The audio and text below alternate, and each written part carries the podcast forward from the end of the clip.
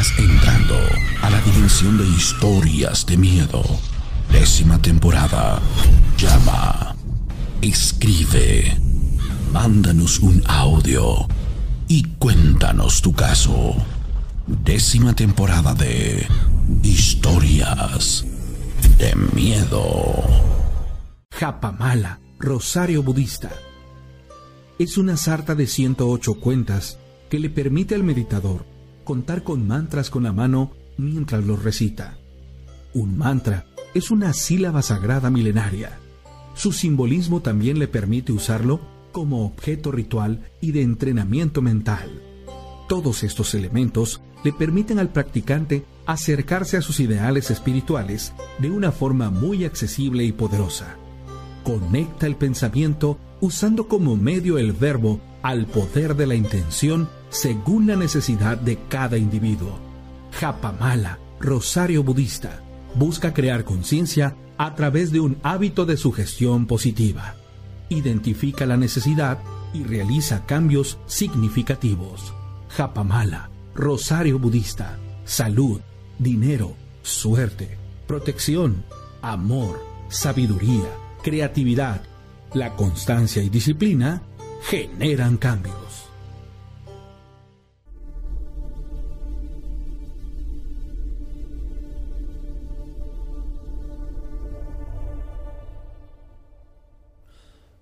Bueno amigos, ¿cómo están? Bienvenidos a este programa que, bueno, nos atrasamos como un par de minutos, pero bueno, había una, una necesidad que cubrir aquí en, en las instalaciones y pues bueno, feliz de la vida de saludar a la familia Bocaranda de Cuautlapan, que nos van dejando ahí este, precisamente sus saludos.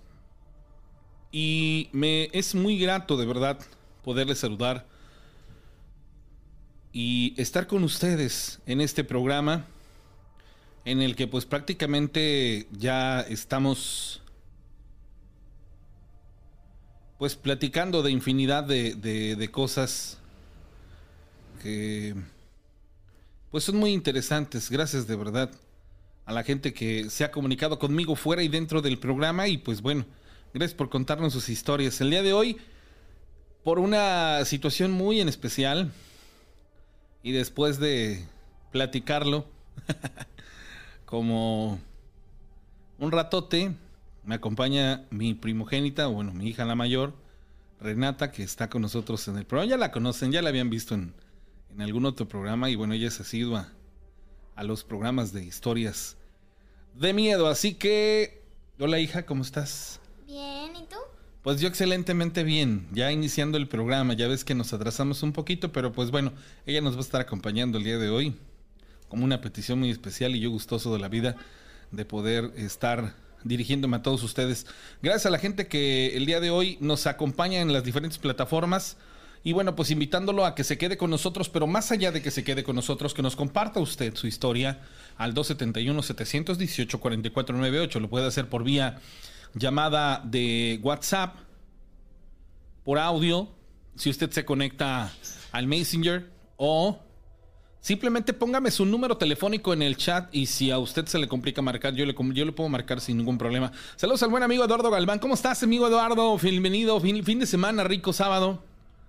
Un saludo y siempre un placer verte conectado y ser siempre el primero que comentas en los chats. Saludos a Friend Ravers. Al desconectado hasta Colombia, hermano, ¿cómo estás? Un abrazote. Dice Eduardo que ayer se durmió. La señora Miralda González, ¿cómo estás, señora Miralda, allá en Monterrey? Gracias a Carlos Antonio, buenas noches. Váyanme poniendo de dónde nos ven y con gusto los saludos. Saludos a Rosy, a Rosy Barrera, en la Ciudad de México y la C. Rivera. Buenas noches. A Lenis Morales, ya en sintonía, escuchándolos desde Frankfurt, Kentucky. Gracias, Lenis. Te mandamos un enorme saludote. Sale. Señora Margarita Murillo, gracias de verdad por siempre estar conectada con nosotros. A Tita, saludos, ¿cómo estás? Enrique Tepole, a Guadalupe Chávez, a María del Carmen Mata Castañeda, a María del Carmen Pérez, allá en Orizaba, Veracruz, la, otra está en Tijuana. A Betenquian, buenas noches, ¿cómo estás? A Bernardo Solano en Bloomington, Indiana. Agnes y Luna, ¿cómo estás? Como cada noche escuchando desde Orizaba, gracias. Un abrazo, un saludo a Patillas del Ángel en Infonavit, Reyes Naranjo, a Maya, a Juan Gudiño, la señora Briseida, A la Liga, a la este, Reyes, gracias. ¿Cómo estás, Lick? Gustazo en saludarte. A Jimena Yasuri, al Chavosaurio. hombre, pues a todos los que se van conectando, muchísimas gracias por estarnos viendo en esta noche, ¿sale? Eh, es una noche que no amerita que la apresuremos, una noche que no amerita que yo les diga que nos vamos rápido y, y de lleno. Yo la verdad no pretendo terminar el programa e irme a ningún lado, entonces no tengo ninguna necesidad de acabarlo rápido. Entonces vamos a llevárnoslas bastante suaves. ¿Sale? Charis García, a mi amigo Omar Andrade, ¿cómo estás hermano? Me da mucho gusto poderte saludar. A Juan Carlos López Cruz, a Rafa Varela, Alexa, a Paola Secas, a Rafa Varela, Mónica Robles desde Río Blanco, Mirna González está en Madrid, España. ¿Cómo estás, Mirna? Un gustazo saludarte hasta aquel punto del mundo. Miguel Ángel García, ¿cómo estás? A Misato Miyu, Elizabeth Herrera, a Johan Cruz en Montana, en Estados Unidos. Es Ávila. A las pollitas de UTCB te escuchamos desde Orizaba, Veracruz. Es Ávila. Ober Maciel, gracias. A Dani Melesio desde Celaya, Guanajuato. Orlando Naranjo. Pues bueno, un enorme saludo para todos ustedes, Mauricio Nolasco. Y muy contento de, estar con ustedes. Cortés Carreón, a Cristal BL. Oli, ¿cómo estás, Cristal? Gustazo saludarte. Invitándolos a que me manden su, mensaje de WhatsApp y ahí me cuentan las historias que quieran. Y con gusto yo las voy eh, leyendo. Hay muchas cosas que vamos encontrando eh, en los programas y con la gente que, que bueno, pues nos va compartiendo. Sale. Saludos al coronel, espero que esté conectado. Al buen Luis Alberto también un abrazo. Y le mando saludos también a mi buen amigo Orlando Ramírez que hoy descansa. Y que ahora sí se va a poder chutar las historias desde su casa. Hay una persona. Recordarán ustedes, bueno, hay dos, tres cosas que no han podido pasar a lo largo de esta semana. Yo, yo la verdad que a veces estoy tan correlacionado con este tipo de situaciones que la verdad la veo fácil. Y perdón que lo exprese así Tal vez porque no soy yo el que cuenta la historia. Pero de pronto se me hace fácil pensar que una persona que sufrió una abducción o que tiene una historia, este, pues nos las platique, ¿no? Así como, como cualquier cosa. Yo creo que Habemos personas que de pronto se nos hace muy fácil contar sus historias, pero habemos otras que, somos más reservadas en ese aspecto por infinidad de cosas, y más si ya experimentaron el hecho de que les dijeran, ah, estás loco, o algo por el estilo. Entonces, la semana que ya, que ya pasó, que ya terminó, que fue este, esta semana, yo tenía que haberles eh, compartido desde la semana anterior unos testimonios tengo, un conocido que es doctor, pero no he podido contactarlo. No sé si, si realmente no ha visto mis mensajes porque pues ya me marca leídos y, no vio realmente mis llamadas porque tiene mucho trabajo. O si las vio y ya la mera hora como que le pensó bien. Y, y bueno, pues me dejó con las ganas de que me platicara a grandes rasgos todo lo que él ha experimentado en cuestiones de viajes astrales. El doctor, les platiqué en la semana pasada. Este, en estos días venideros, junto al arquivivero, sí vamos a entrevistar a una persona que fue testigo y que experimentó lo de la famosa gárgola. Y también, bueno, pues hoy por medio del doctor Maldonado, ya tengo la oportunidad de grabar el primer caso de una persona abducida por casualidad de la vida esta persona se encuentra en el rumbo de la persona de la gárgola. Entonces, yo creo que los días venideros van a ser bastante interesantes. Yo les pido que no se pierdan los programas. Mañana me voy a poner a hacer unas carátulas ahí para, para cada programa. Pero sobre todo para que ustedes puedan ser testigos también, así como nosotros, de todo eso que, que pues a lo largo de esta semana se ha intentado hacer pero ha sido un poco complicado, les vuelvo a insistir. Yo de pronto pienso que es como súper fácil que las gentes o las personas pues nos abran ¿no? su, su, intimidad y nos cuenten las historias y eso termina siendo algo complicado, pero de verdad que lo hago con todo el respeto del mundo y, se los puedo decir, vamos a hacer lo posible por tener todos esos testimonios y más allá de tener esos, esos testimonios, créanmelo, se los digo en serio, es con la finalidad de seguir incrementando nuestro acervo cultural que tiene que ver con, con este tipo de tenores, los paranormales y todos los demás. Yo los invito a que si nos están viendo en, el canal de Historias de Miedo con la Rana, bueno, pues me apoyen regalándome un like en, en la transmisión, pero también me apoyen, aparte de eso, eh, haciendo algo bien importante. Compartiendo la transmisión e invitando a otros a conectarse a, a este programa. ¿Sale? Dice Angie True. Hola, hola Ranita y Renata hermosa. ¿Cómo te van? Saludos, Angie True. Que te encuentres. ¿Cómo te, ¿Cómo te encuentras? Saludos aquí en Buenavista. ¿Cómo estás? ¿Yo? Sí. Bien, contenta. Ok, me parece perfecto. Bueno, ella, ella solo me dijo, yo solo quiero estar en el programa y le digo, ok, vamos a hacerlo así. Alan Rodríguez y bueno, a todos los conectados. Muchas gracias, Alan Herrera, ¿cómo estás? Perla René Huerta Ruiz, muchísimas gracias. Igual a ti, Eduardo Galván, muchas gracias. Créanme que cuando nos hacen apoyos ahí a, los en el chat con las imágenes y todo esto, eh, apoyan el programa realmente para poder este, seguir haciéndolo y, y sobre todo por las cosas que se vienen en días venideros, ¿sale? Vamos a tener ahí unos eventos que ya saben ustedes que, bueno, lo hacemos con la finalidad de que usted pueda participar en ellos. Saludos a Fernando Amaro, a Manuel Torres desde El Pajo, Texas, Carlos Alvarado, Adrián Galindo, Manuel Torres, a Roxy Martínez Tapia, ¿cómo estás? A DJ Juan Castel, hermano, muchas gracias. A Nick Lera, Gustavo Enrique, Hierro Mérez, saludos desde Tijuana, hermano. Pablo Cholo, Juan Martínez. Agustín Contreras, a Mirna González. Gracias, muchas gracias, de verdad, por sus bonitos deseos. Y bueno, voy a iniciar con, con, con las historias y, si usted quiere colaborar compartiéndonos alguna historia, pues lo único que tiene que hacer es mandarla al 271 718 44 98. ¿Sale? Y bueno, pues entonces voy a arrancar ya con, la, primera historia para la gente que, que está con nosotros. Y pues bueno, si usted quiere mandarnos una, historia, a ver, vamos a hacer algo, Reni. Ahorita aquí en el, en el chat de, de YouTube necesito que tú este, vayas leyendo los, los chats y si hay algo que hay que mencionar me, lo haces saber, ¿sale? Bueno, mientras tanto, señores, nos vamos con las historias. Y esta, esta historia que, les voy a compartir a continuación, les voy a decir algo que, me llama mucho la atención. Hay como varias situaciones que se dan eh, en la nueva modalidad o en la nueva modernidad. Hoy en día, el transporte público ha sufrido, pues digamos así, como que una transformación, ¿no? Y antes lo normal era tomar el transporte público y en un horario, digámoslo así, prudente, ¿no? Porque ya en las noches solamente había eh, taxis. Hoy en día la mayoría y en las grandes ciudades, pues bueno, hay desde un Didi hasta un Uber, los taxis tradicionales y bueno, pues otro tipo de transporte que se suman a los transportes públicos y que te dan las oportunidades de poder viajar. Pero esto también incrementa las posibilidades de que pasen ciertas situaciones que muchas veces no tienen explicación. Este es el caso de Marcos. ¿Quién es Marcos? Marcos es un conductor de Uber.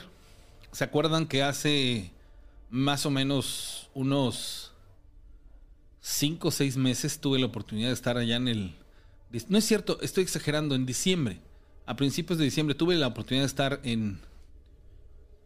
Sí, casi 5 meses, 4 o 5 meses de estar en la Ciudad de México. Bueno, Ahí, ahí tomé eh, a bien un, un, Uber y les voy a, platicar algo que pasó y que fue muy, muy curioso porque eh, digamos que platicamos un poco acerca de lo del programa y platicando acerca de lo del programa, él me, me contó una historia, pero ahorita se las platico. Antes la llamada telefónica. Bueno. Hola, bueno, bueno, Rana. A ver, espérame tantito porque no te logré este, enlazar la llamada. Bueno. Bueno, Rona, buenas noches. bueno, ¿sí me escuchas? A ver, otra vez, ¿cómo te llamas, amigo? Usted, me llamo Agustín. ¿Tú lo escuchas en los audífonos? Agustín. ¿En tus audífonos tú sí lo escuchas? A ver, espérame, espérame, Agustín, porque entonces ah, estoy teniendo aquí un detalle con, con, con mis audífonos. Espérame tantito, Agustín. Claro, claro. A ver, y a ver, préstame tus audífonos entonces, Reni. Me, me extraña que, que tú sí los puedes... A ver, Agustín, háblame. ¿Sí, ¿Te, te escuchas? Ah, pues sí. Es que sí se escucha, pero se escucha muy bajito, como si no se escuchara nada. Ah, ok. O sea, tú sí, Ah. tú, tú, tú sí lo logras percibir. Sí logro que habla alguien, Ajá. se escucha muy Ya, bien. ya te entendí. Entonces, aquí el, el rollo este es que algo, algo, algo pasa aquí en, en mis audífonos que no, no te. No, no me escuchas bien. No, ya, ya te escucho bien, hermano. Ah, ok, ok. Sí, ah, con- claro. ya, ya te Ya, te escucho. escucho. Ya te Sí, escucho, ahorita pero. estaba, estaba escuchando ya la transmisión, pero pues digo, pues me animo de una vez hablo. Sí, no, no, no. Eh, te, te agradezco de antemano este la paciencia. Fíjate que eh, eh, esto, si no es que está Renata el día de hoy, ni cuenta me doy de cómo es este rollo del- de los micrófonos. ¿Sale? Sí, ¿verdad? Bueno, a ver, claro. ¿qué pasó? Eh, platícame, ¿de dónde nos hablas, amigo? Este, ahorita estamos, estoy radicando aquí en Puebla. Ok. Yo soy originario de, este, de, de Monteblanco. Ok. Este, eh, bueno, de hecho mi esposa también es, de allá de Monteblanco. Y la historia, la historia trata de que, este, cuando yo conocía a mi, a mi esposa, cuando éramos novios, una vez, este, estábamos ahí cerca de la, la hacienda de Santa Elena. Esto es aquí de en... Santa Lucía, de Santa Lucía, perdón. Ah, ok. Ujú, Ajá, en- en- ahí en Monteblanco. No sé si, si ves que está la, ahora sí que la calle principal de Monteblanco. Ajá. Es como de- la, la calle principal, a ver, nada más oriéntame. ¿Estamos hablando de la carretera eh, federal?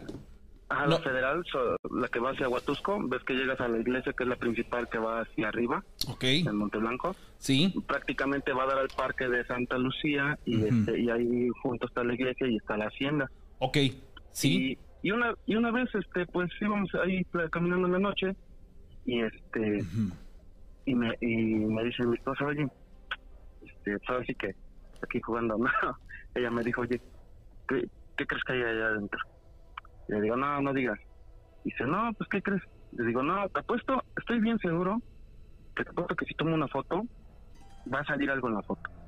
Y ella me dice, no, no te creo. Eran un domingo, aproximadamente como las ocho y media de la noche. Y saco mi teléfono, en ese entonces todavía me acuerdo, pues estamos hablando de hace unos 10 años. ujú. Este, saco, saco mi teléfono, le tomo una foto directamente a la hacienda y yo también estoy bromeando ahí con ella. Le digo, vas a ver que va a salir algo.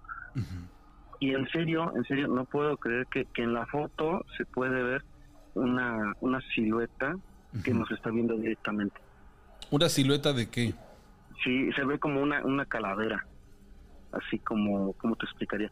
Como si fuera una pequeña neblina, una bruma que forma un rostro y unos ojos que nos están mirando directamente. Ahora sí que hacia donde estábamos nosotros. Yo miro el teléfono, me le quedo viendo a ella, ella también se not- nota que me pongo pálido y este me dice, ¿qué tienes? Le digo, no, ¿sabes qué? Vámonos para allá, vámonos para el parque. ¿Qué, ¿Qué Ujú. tienes? No, vamos para allá y ahorita te digo. Ya llegamos al parque, como que me cambió un poco. Le digo, ¿qué? Sí dime. Digo, ven la foto, dime qué tiene. Y este, y ya también la vio y sí también como que vi que se espantó un poco. Ajá. Y le digo, ahora imagínate que nos hubiéramos metido y tal vez se hubiera salido algo así. Yo creo que sí ahí nos quedamos tirados. A ver, pero, pero dime una cosa, tú, tú ya tenías, eh, digamos así, la noción de que... A, a ver, espérame.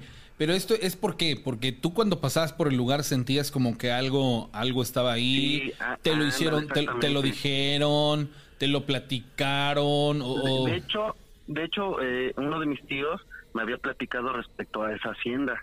Que hay una sección en la parte de atrás de esa hacienda que tiene una escalera que baja, pero actualmente esa, esa sección está completamente tapada porque le echaron muchos escombros. Ok. Eh, de hecho, no sé si hay la chance de que te das cuenta ahora sí que la historia de esa escalera Sí, es sí. un poco, un poco exagerada. Bueno, para mí la verdad siento que es un poquito exagerada, pero Nada más déjame... de- la gente de ¿Mm? Déjame terminar la de la de la, la silueta esta que los veían. Lo que yo quiero saber es, ¿tú ya sabías que en este lugar eh, se cuentan alguna leyenda urbana, algún mito urbano? ¿O fue algo que esporádicamente por circunstancias al, la- al momento en el que ibas pasando y por el presentimiento fue lo que pasó? Eh, bueno, sí, más o menos como dices tú, eh, ves que también es bien sabido que en las haciendas, pues luego sí hay una... En los casos de hacienda, sí, sí, sí, sí, hay posibilidades de este tipo de cosas. energéticas, Claro. exactamente. Y yo le dije nada más así al canteo, le digo, te apuesto que si le saco una foto... Algo va a aparecer. que va a salir- Exactamente. Y de pum. hecho, creo que tengo todavía guardada esa foto, te la voy a mandar. Sí, Así que para que la compartas en el grupo. sí, cómo no. Este, sí, la verdad sí, sí me impactó porque no, no, no puedo creer que ahora sí que del puro tanteo le tomo la foto y sale la silueta que nos está viendo directamente. Y este, pues sí, sí me conmocionó en el momento porque digo, no puedo creer que de veras la hayamos captado en ese preciso momento y en ese lugar.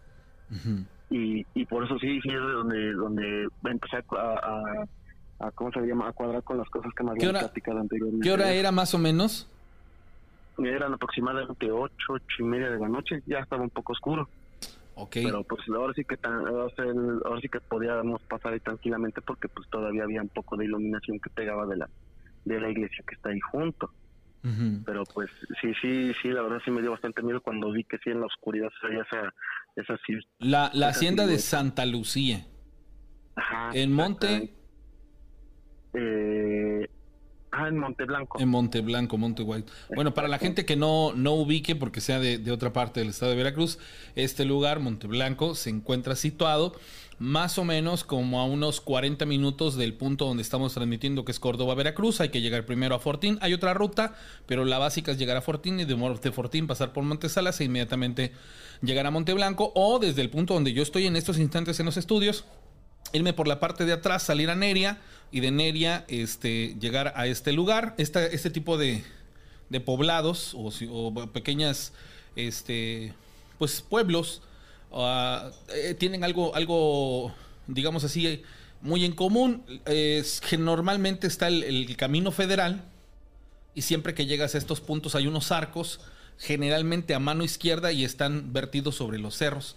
Estos, estos puntos ya hacia abajo no, este, no hay nada, pero sería muy interesante ir a recorrer este, este punto de, de la Hacienda Santa Lucía. Y ahora, la otra historia que nos ibas a platicar es a dónde se originó. ah fue ahí mismo Ahí en- en la hacienda, ¿no? exactamente en Ah, ok. hacienda. Ujú. De- porque me cuento eso me lo contó mi abuelita que esa, esa, esa escalera que bajaba, este, bajaba varias secciones, o sea, bajaba varios pisos. Ujú. Que el- la vez que descubrieron esa, esa, esa escalera, este, Ujú. la gente decidió investigar. Así que bajaron. Según lo que ella me contó, son tres, tres pisos los que bajaba y llegaba a un pasillo que era bastante largo. Así que la gente que bajó a in- a investigar eso se dividió en dos grupos. Uno se dirigió hacia un lado y la otra hacia el, hacia el lado contrario. La del primer grupo dicen que llegaron a un salón bastante grande, Ujú. pues no le encontraban, de hecho, el- con las lámparas de ese entonces, que ves que eran las lámparas de aluminio grandotas, que Ujú. por más que la alumbraban para buscar la, la, la orilla, el- los muros del, del salón no les daban fin, y que pues por más que siguieran avanzando, tratando de encontrar los muros hacia adelante, no los encontraban, solamente escuchaban ruidos alrededor de ellos, pero no Ujú. podían percibir en qué era o por qué lo seguían. Así que para no encontrarse con eso decidieron mejor regresar. Los del otro lado, los que fueron a sentido contrario, dicen que encontraron un baúl. Un baúl que estaba siendo protegido por una serpiente de gran tamaño.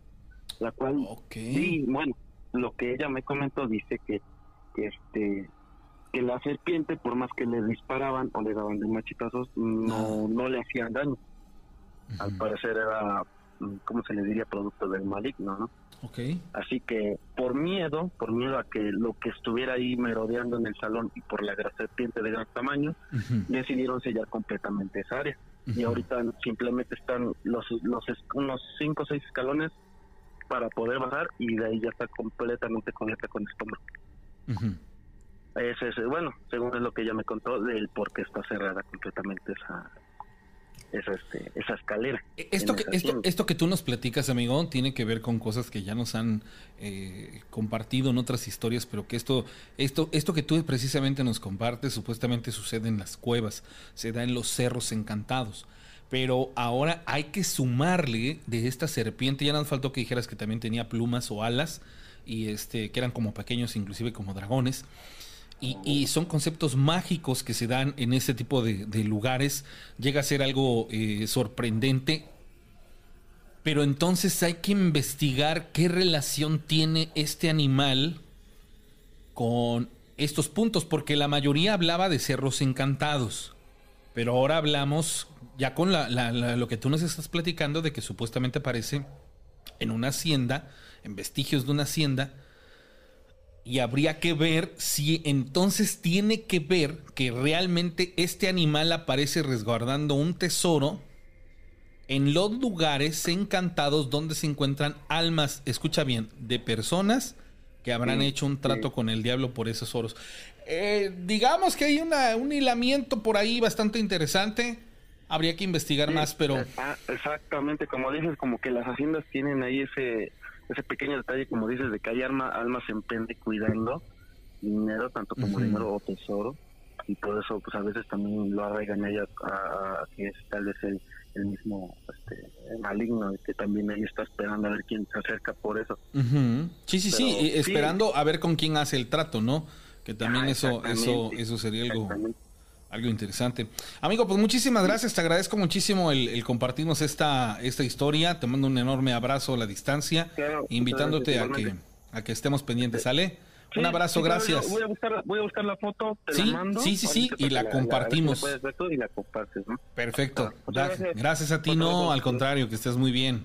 Bueno, está la primera llamada de la noche. Les recuerdo que para que usted se comunique con nosotros, lo puede hacer al 271-718-4498. Sale, ese es el número telefónico para que mande su mensaje y, y que nos comparta usted su historia. Esta taza la tengo aquí porque le tengo aprecio. Digo, a todo lo que ustedes me dan, la verdad, le, le guardo mucho aprecio.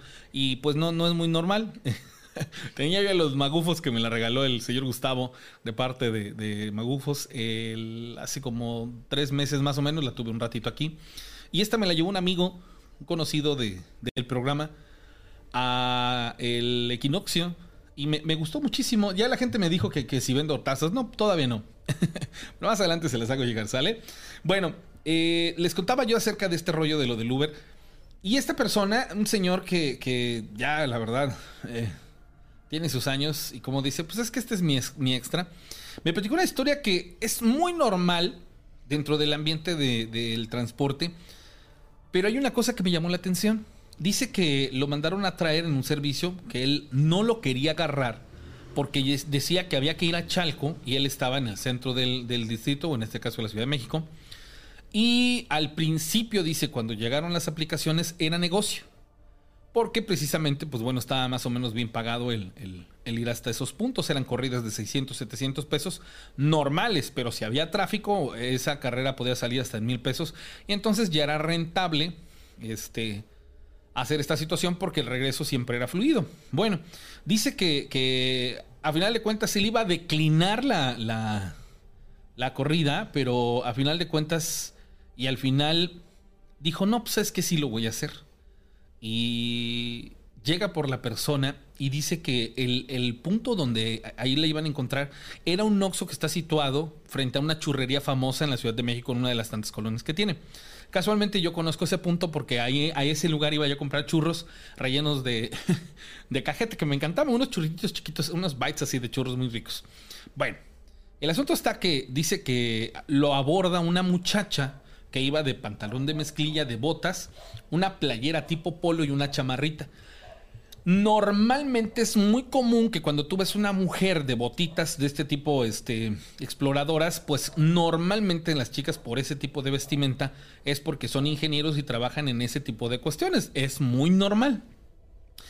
Y esta historia se las estoy platicando porque el día de ayer que tocamos el tenor de los empalados y todo este tipo de cosas, vino a mi mente esa situación, pero había datos que yo no recordaba y fíjense casualmente, este, logré contactar al, amigo del Uber y eso porque le pedí su teléfono por una situación en particular y me volvió a platicar la historia, pero en esta ocasión me la contó diferente.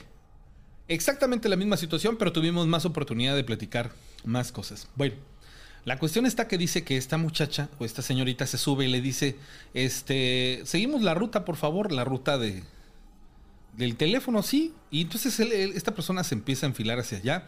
Dice que llega a Zaragoza, de Zaragoza pues ya estamos hablando de que está el tren ligero, empiezan a salir. Y justamente casi a la salida, antes de incorporarse después de los segundos y terceros pisos hacia la derecha, que ya están precisamente, pues bueno, los, las casas en los cerros, había una farmacia similares.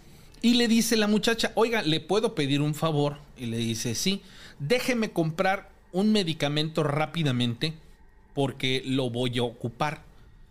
Y le dice, ok, sí. Entonces entra esta persona, regresa al auto y era unas jeringas, unos antibióticos, algodón y alcohol. Todo lo traía en una bolsita. Entonces esta persona le dice, ya podemos continuar. Así ah, como no. Se enfilan al punto y como en este tipo de, aplicaciones tú puedes pagar por tarjeta o en efectivo, la chica le dice, le voy a hacer un depósito por parte de, de la tarjeta para que ya quede este, cubierta la carrera, no le voy a pagar en efectivo, entonces no hay ningún problema. Realmente, inclusive con este tipo de aplicaciones, si tú no trajeras dinero y no le pagas en ese momento al Uber, digamos así que Uber cubre tu, tu cuota, pero después te la cobra a ti directamente en tu, en tu celular. La neta se me hace algo muy chido por una urgencia o algo por el estilo. Lo siguiente que pasó es esto. Esta persona llega con esta señorita al punto donde la iba a dejar. Dice, ¿dónde es? Dice, ahí dice, en esa casa. Entonces se baja la señorita, toca el timbre y no abrieron. Entonces la persona esta regresa y le dice al señor del Uber, le dice, no sea malo, dice, voy a ver si están aquí a este a unas casas, le dejo la, bolsa, ahorita que abran se la puede entregar, yo ahorita regreso, dice, nada más cuestión de que bajen y este y abren. Entonces el del Uber le dijo, ajá, pero así súper extrañado, ajá. Esta persona se supone se retira del lugar y a los pocos segundos abren la puerta. Al abrir la puerta el señor del Uber pierde de vista a la persona que este que venía a dejarla se acerca a la puerta y le dice, señorita, mire, de parte de la pasajera. Entonces, como en el Uber dice el nombre, le dice, eh, se lo manda la persona tal, dice, fue aquí nada más. Dice que ahorita regresa, pero me pidió que se lo dejara. Yo me despido, ya me voy. Dice que la persona que le abre la puerta, para empezar, su semblante era desencajado. Era una persona eh, solloza, inclusive. Y cuando recibe las medicinas, dice que se pone mal en el sentido de, si estaba desencajada desde un principio, estaba todavía peor. Peor la persona. Cuando se le queda mirando y, pues obviamente el, señor del Uber se quedó así como de, ¿qué onda? Y le dice, ¿quién dice que manda esto? La señorita tal. Y dice, ¿dónde está? Dice, fue a unas casas. Ahorita regresa. Dice, ¿estás seguro de lo que está diciendo? Sí, mire. Y le enseña el teléfono, dice, y ahí tú cuando te registras en el Uber apareces. Y le dice, es esta persona. Y se suelta a llorar la, la señorita de la entrada. Y se suelta a llorar así a mares. Y le dice, ¿qué pasó? ¿Por qué llora? Dice, es que entonces esto es un milagro. ¿Por qué un milagro? Dice, es mi hermana. Mi hermana tiene meses desaparecida. De saliendo de su trabajo, al parecer la secuestraron y perdimos toda comunicación con ella porque solamente una vez hablaron para pedir rescate y después no supimos nada de ella. Entonces obviamente el del Uber se queda así como súper impactado y dice, bueno, dice, pues la señorita yo la acabo de traer desde tal punto, dice, y mire, me pagó con su tarjeta y yo me voy a retirar porque yo no quiero, este, verme involucrado en nada. Y dice la señorita que estaba ahí, dice, no, no, no, dice, permítame, por favor, no, muchas gracias, pero ¿dónde dice que fue mi hermana? Dice que iba aquí a unas casas.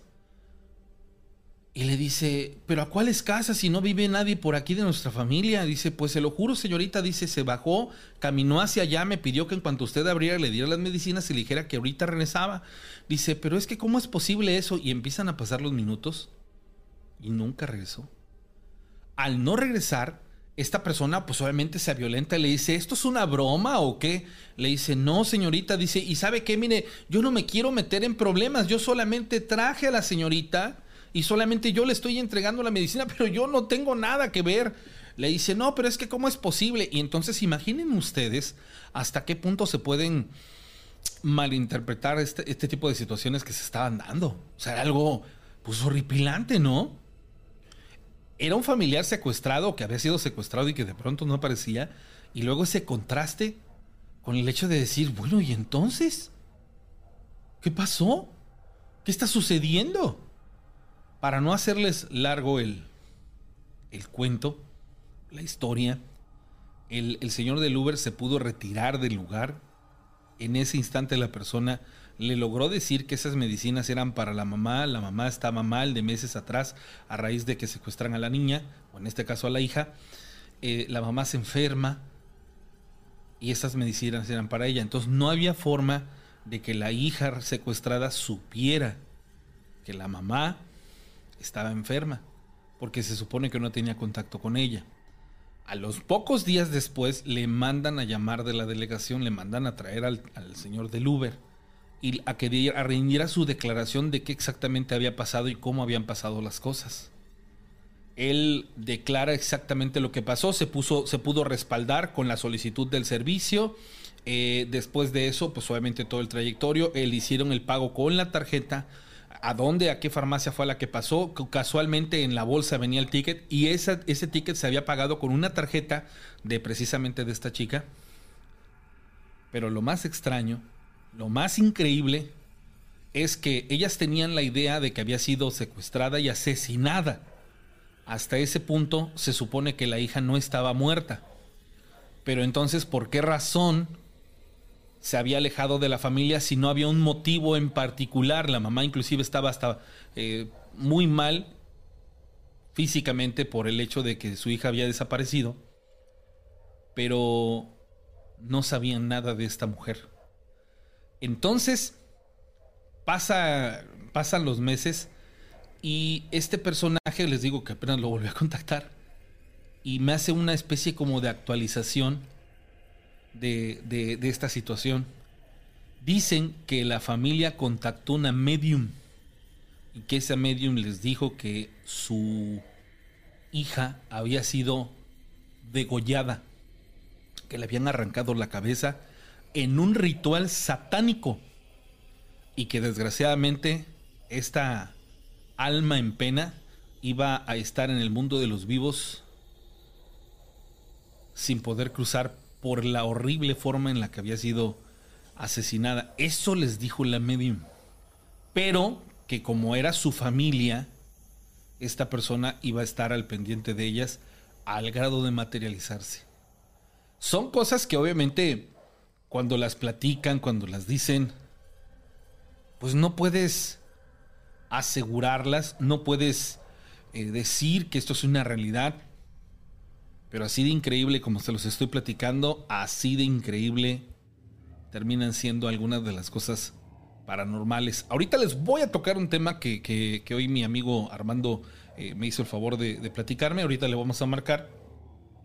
Y vamos a ver usted qué opina, porque le vamos a dar seguimiento a esto que le vamos a platicar. Y se va usted a sorprender. Saludos a Juan Juárez. Saludos a Ricardo Becerra. Dice buenas noches, bendiciones para todos los que están conectados. Dan Espinosa. Gracias, Borges el Cruel, que nos, avisó lo de lo de por qué se escucha nada más un canal. Es, eh, yo creo que depende del teléfono con el que me enlazo. No debiera de ser porque es pues prácticamente el Bluetooth, pero pues bueno, algo sucedió. Desde El Salvador, mándeme saludos. ¿Cómo estás, Taken Himura? Me da mucho gusto saludarte hasta aquel punto donde te encuentras ubicado. Martín Arellano dice: Hola, saludos desde la Ciudad de México hasta la ciudad de Fortín de las Flores Veracruz, a las familias Escamilla Hernández y Trujillo Escamilla y a las señoritas Yasmín y Mayela. Dice: Hola Renata, muy guapa. Dice que estás muy guapa, Borges el Cruel. Este, Ezequiel Torres, ¿cómo estás? A Judith López. A Leti, ¿cómo estás, Leti? Saludos cordiales de Palmira, el María Escobeda, ya listo, gracias, un abrazo por estar conectados. A los que están conectándose, Vanessa, buenas noches, saludos a todos. A Judith eh, López, a Gladiador, ¿cómo estás? Jesús Guerra, Eric Cuevas. Hermano, me da mucho gusto saludarte, mi amigo Eric. Hay tantas cosas que vamos a platicar en los programas de, de seres extraterrestres que tus testimonios no pueden faltar. Eric Cuevas, ojalá estés pendiente de eso y me regales una llamada y en la tarde te pueda yo grabar porque yo sé que tú tienes muchas historias tan importantes que contarnos. Aguilucho Durán, hermano, ¿cómo estás? Un abrazote. Este. A todos los conectados, Rubén Alejandro, gracias, hermano, hermano Mixael Williams, ¿cómo estás? Saludos a todos. A Gloria García, buenas noches desde Cuautla, Morelos. Gracias, un abrazo. Orlando Ramírez al pie del cañón. Gracias, amigo Orlando. Gracias, un saludote. Ya, te había saludado desde el principio del, del programa. Dice, se me asemeja a la historia del señor que dejaba pagado el pan para su casa. Oh, esa historia era buenísima, buenísima. Y que en la misma fecha aparecía en la panadería para hacer el mismo encargo para su familia. Durante muchos años lo hizo, ¿te acuerdas? Esa historia, esa historia fue sensacional. ¿Tú te, tú te acuerdas de esa, de esa historia? De un señor que pagaba la, la- el- un pan en, en especial para su familia en cierta fecha. ¿No? No, No, tiene escuchaba las historias, pero no. no, no, no esa historia de tono. Ok. No, hombre, esa historia es buenísima. Porque qué memoria tienes, ¿eh? Hilda, Hilda Luna, Víctor Méndez, gracias. Arturo, eh, muchas gracias, Rana, desde la Colonia de México. Gracias, Arturo. A Víctor Amaira, saludos, amigo, gracias. Dice otra persona que si ya probé las carnitas de frente a Liberia y junto al 724 aquí, aquí cerquita de mi casa. Tuve unas cuadras. No las he probado. ¿Por qué están buenas? Si están buenas, avísame, ¿no? Para ir a, a probarlas. Gracias a la gente conectada. Me cambio de, de, este, de plataforma para poder saludar también a la, a la gente que está conectada del otro lado. Y gracias de verdad por estarnos acompañando en estos instantes, ¿sale? Eh, a ver, aquí tengo todavía muchos saludos. Saludos a Lili Muñoz, a Jenny Rodríguez, a Alexa, a Quique Castro, eh, Héctor Morales, a María Cuenca, Manuel Villanueva. Ojalá puedas llamarme un y no entre mi llamada. Ojalá se, esta semana que viene y te cuento unas cosas. Manuel Villanueva, a ver si me puedes dar tu número y con gusto te, te, este, te marco. Javier y Tetcotl Díaz Rodríguez desde Cuernavaca, Morelos. Franco Flores Puertos.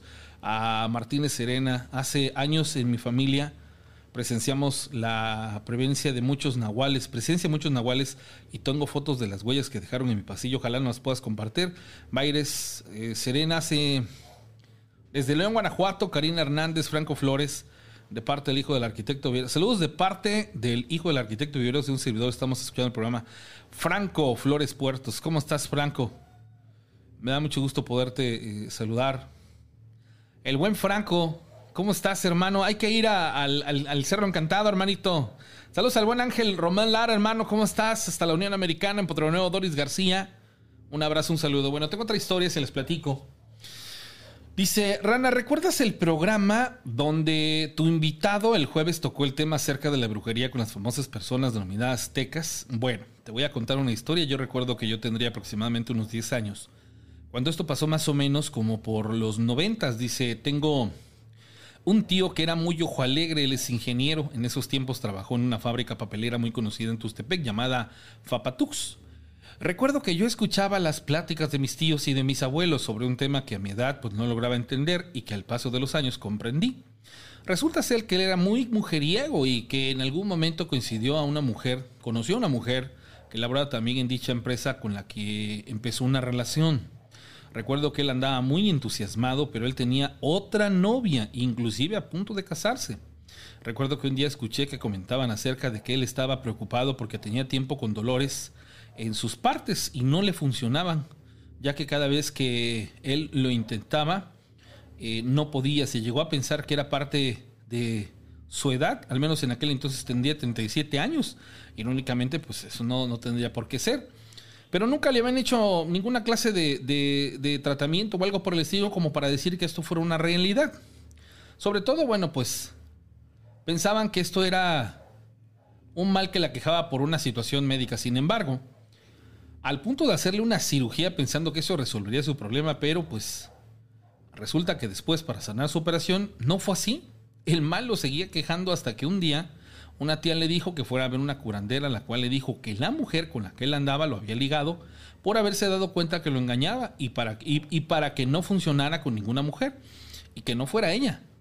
Que tenía que curarlo rápido ya que la brujería era fuerte y podía verse más afectado al punto de lograr dañar inclusive su salud física y mental. Recuerdo que a mis escasos 10 años yo lograba escuchar todo lo que pasaba y aunque no entendía, sé que sí lo curaron, le dieron un amuleto para protegerse y déjenme decirles de que de su relación con su prometida se vio afectada también, ya que nunca hubo boda y ella no quiso saber más de él. Ese normalmente, señores, es el precio de las personas que hacen este tipo de cosas. Es una realidad. ¿eh? A veces hay que tener mucha conciencia de con quién se mete uno ¿Y, ¿Y por qué? Porque en cuestiones de amoríos, lo que nunca, nunca, nunca, nunca, nunca se me va a ser justo es que engañen a las personas.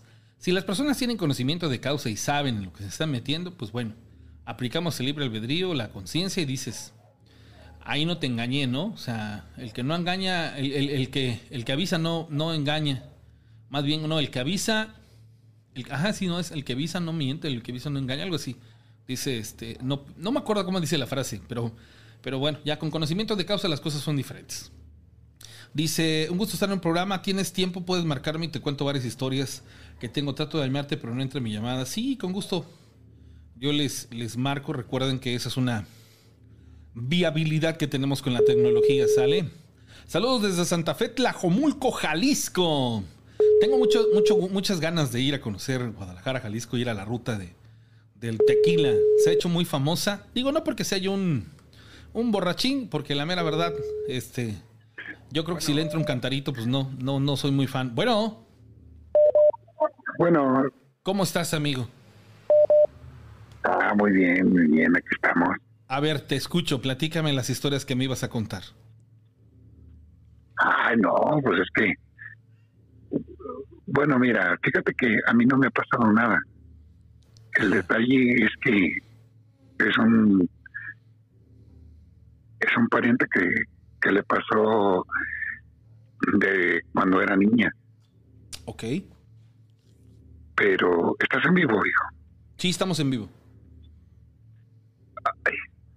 Es que me siento un, un poquito inconveniente. Si quieres, Te te, si quieres te marco eh, mañana en, en otro horario y te grabo, ¿sale? Para que no haya ningún problema. Por cualquier cuestión de que haya que editarlo, edito, ¿sale? Órale, sí, y, y te agradezco mucho la llamada, ¿eh? Te agradezco mucho la llamada porque ahorita me estoy un poco inconveniente. Ahorita ya sabes que es, es un día que pues, estamos alegres. No te preocupes. Yo mañana te marco más, más temprano y me, me- te, te grabo la llamada, ¿sale? Y ya la comparto. O, o, o el, o- o el lunes lo puedes contactar en vivo Sí, porque ahorita estoy alegre. Ahorita estoy No. alegre y no, no y no quiero este sí. la, No, no, no, la no, te preocupes. Te, te marco el día de mañana, ¿sale? Gracias, viejo, No, y espero tu llamada. No, no, no, al contrario, gracias. Yo entiendo. es que a veces este, pasan este tipo de cosas. Y este, bueno, ni modos. Hay que respetar. Dice, hay un grupo de historias. Qué buena historia del Uber. Sí. El grupo de historias de miedo es en Telegram. Sale, yo voy llegando. Gracias. Muy amable. Dice que tienes perfil de locutora. No, pero no es tu intención ser locutora el día de mañana, ¿va, hija? No, No, ¿qué, qué, qué, qué, te gustaría estudiar el día de mañana? ¿Qué te gustaría hacer? Dos carreras que quisiera estudiar. ¿Qué quisieras estudiar? ¿Qué te gustaría hacer de grande? Abogada o diseñadora. abogada o diseñadora de, Modas. de modas. Ah, hijos. No, pues abogada, ¿no? Dice, hola Rara, buenas noches, soy Martínez Serena y en mi casa siempre hemos presenciado los nahuales y brujas. Dice, pusimos cemento en, en mi casa y quedaron estas marcas. Ah, caray. No se ve como una huella, Sí, mira. pero es como de Pero pato. parece... ¿Como no, de pato? como de pato, no. ¿Como de qué? Como de venado. Nosotros hasta la fecha no sabemos que animal tiene dos dedos. Tengo muchas anécdotas este, por contar. A ver, voy a, a ponerle las fotografías en el. En el, en el, en el en vivo, en la, en la pantalla, y ya ustedes este, me dicen si esto es una, una realidad. Las estoy poniendo primero en el, en el chat de historias de miedo. Ahí en Telegram sale para que ahí cualquiera las, las pueda ver. Yo ahorita lo que voy a hacer es tratar de descargarlas para que usted también pues pueda, pueda ser testigo de, de esto que nos están eh, platicando, ¿sale? Sí, de, los, de esto que nos están mandando, ¿sale? Denme tantito chance porque como es en vivo el programa, pues bueno, aquí voy haciendo hasta maravillas para poder operarme y que podamos tener las, las, las imágenes, ¿sale? Entonces, a ver, voy a poner la, la imagen número uno. Y ustedes me dicen, a ver, se supone que esta persona, para ponerlos en contexto, dice que en su casa ha habido eh, nahuales, avistamiento de nahuales, y nos comparte esta fotografía. A ver, ahí chequenla. Si ustedes pueden ver, digo, voy a hacer mucho más grande la, la, la imagen para que podamos verla más, más a conciencia. Se ven dos dedos muy raro. Ajá, es como, como si fueran Un venado no. una, creo. no un venado tampoco, yo lo creo. A ver, amplifico la imagen por completo. Dígame usted que está viendo el programa, ¿qué percibe usted? Parece una huella de martillo, está muy simétrico. Ok, Charlie.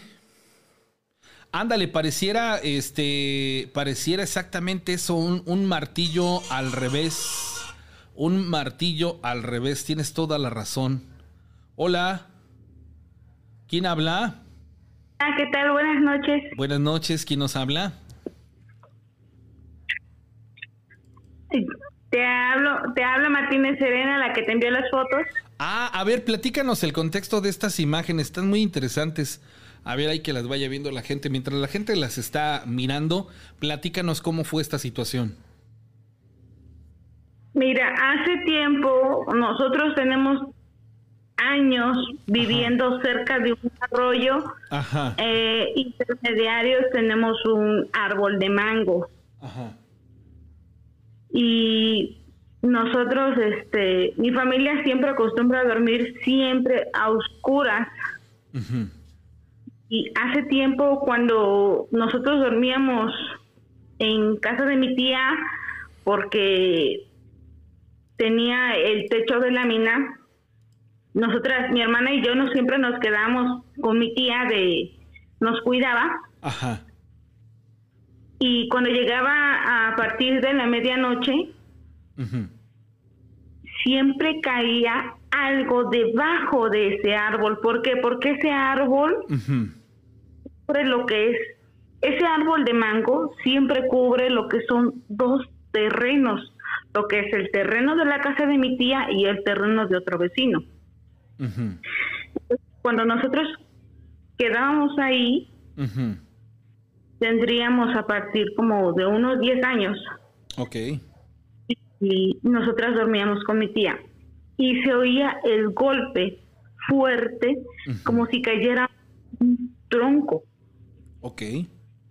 Todo, todo- a ver, todos los integrantes de la familia lograban percibir esta situación. O sea, no era de que alguien en particular fuera quien lo, lo observara. O sea, fueran, eran todos. Todos, Ajá, todos, todos, porque la parte de enfrente es de dos pisos, pero es de material. Ok. Y la parte trasera, lo que cubría la cocina y lo que son tres cuartos, era de pura lámina. Ok. Son de esas casas, de esos terrenos en lo que te cubren lo que es una manzana de lo ancho. Ok. Y la casa pega a lo que es un arroyo. Ok. La- las Entonces- condiciones idóneas para que este tipo de personajes aparezcan. También, la verdad. Sí, claro. Entonces, este, nosotros, para nosotros era súper evidente, ¿por qué? Porque vivíamos a la cola lo que es un arroyo Sí. y los mangos en aquel entonces, porque pues supuestamente eran cuando colgaban a las personas que eran las almas de, de, de, de esas de esas personas que colgaban en los años anteriores. Ujú. ¿Por qué? Porque se, se sabe que en los mangos, en donde es lo que es las azalias Ujú. y la dante de mango que colindan con el palo alto y billonium, son de puro mango Ok. son de puro mango. Entonces se supone que, bueno, se sabe por, por años y por gente que ha vivido mucho tiempo ahí, que en aquel entonces colgaban a las personas en los mangos. Ujú. Entonces, cuando nosotros nos quedábamos en, en casa de mi tía, dormíamos con mi tía en un sofá cama. Pero mi tía siempre tendía a dormir a oscuras. Totalmente a oscuras, totalmente. Y tenemos un pozo, Ok. un pozo. Cuando nosotros dormíamos, a pesar de eran como las 12 o una de la madrugada, que era mi hermana y yo dormíamos con mi tía, se oía el golpetazo de un tronco. Y se oía horrible. ¿Por qué? Porque se oía desde lo alto que te caía un tronco. Y mi tía decía que era normal. Entonces, pues nosotras volvíamos a dormir. ¿Por qué? Porque después de que caía ese tronco o ese golpe, esa pesadez, pues, nos espantábamos mi hermana y yo porque yo tendría como 10 años y mi hermana tendría 8 años, 7, 8 años. Dormíamos y pues lo asimilábamos por normal. Cuando nosotros dormíamos, se empezaba a oír cómo corría a través de la lámina, para arriba y para abajo, para arriba y para abajo, para arriba y para abajo, y trataba de levantar la lámina. Siempre trataba de abrir la lámina. Y nos espantábamos y nos subíamos a la cama de mi tía. Y mi tía prendía una lámpara y me decía, no se espanten, es la bruja. Digo, pero ¿cómo va a ser la bruja? Es la bruja, dice, siempre hace eso. Y trataba de abrir la lámina, lo que era parte de la cocina, trataba de abrir la lámina. Ah, caray. Oye, a ver, pero dime una cosa, ¿qué había dentro de la casa que quisiera tener, ah, exacto, que le, que, que, que le llamara la atención a la bruja? ¿Qué podía o por qué podría ir la bruja ahí? Se supone que mi tía siempre nos decía que siempre iba la bruja a través de las personas que eran claras. Ok. Entonces mi hermana y yo tendíamos a ser claras. ¿Por qué? Porque la familia por parte de mi papá siempre fue morena y es morena, a excepción de mi hermana y a mí que éramos claras. Porque nosotros llegamos ahí y tuvimos un perro labrador. ¿Y este perro siempre las, las protegía o si sí, se ponía alerta? Sí, sí. Teníamos, teníamos un perro labrador y el perro siempre ladraba y ladraba y ladraba y arañaba la pared. Desgraciadamente no tengo fotos de cuando la perra eh, brincaba y arañaba la pared. Arañaba y arañaba la pared, arañaba y arañaba. Ok. Hubo un momento en el que nosotras pues nos inquietamos y mi tía nos abrazó y me dijo que nos dijo que era pues pues ya era cotidiano para ellos ya era normal pero para nosotras no porque pues para nosotras era nuevo. Entonces nosotros llegamos ahí con nuestra perra y hubo un momento en el que la azotó contra el portón. Tú agarras un perro lo cargas y lo avientas hacia el portón.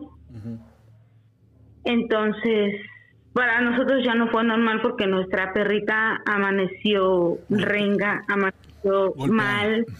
Conforme que no amaneció muerta, ¿no? No, no amaneció muerta, pero amaneció mal la perra. La llevamos al veterinario y nos dijo que ya no tenía salvación la perra porque había recibido golpes, muy fuertes. Y, la reventaron por dentro, ¿no? Sí, así es, la reventaron por dentro y el veterinario nos ya no tenía salvación la perra. Y nos preguntó si, si alguien de nuestra familia había hecho algo contra la perra. Y pues nosotros dijimos que no, porque pues realmente nada más éramos mis tías, mi hermana y yo. Y nosotras nunca azotamos a la perra, nunca le pegamos, ni nada. Era una perra súper amorosa. Pasó. La perra murió. Nuestra perrita murió. ¿Por qué? Porque eran golpes muy fuertes. Y para nosotros no era nada normal que, la perra recibiera ese tipo de golpes, porque cuando nosotros nos quedábamos con mi tía, porque nos quedábamos con mi tía, porque nos trabajaban y viajaban mucho, y estábamos con mi tía y la perrita se quedaba con nosotros. Pasó, la perrita murió.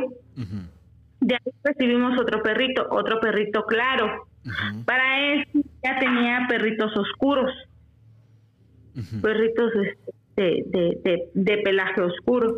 Pero para eso, a los perritos de pelaje oscuro nunca les pasó nada.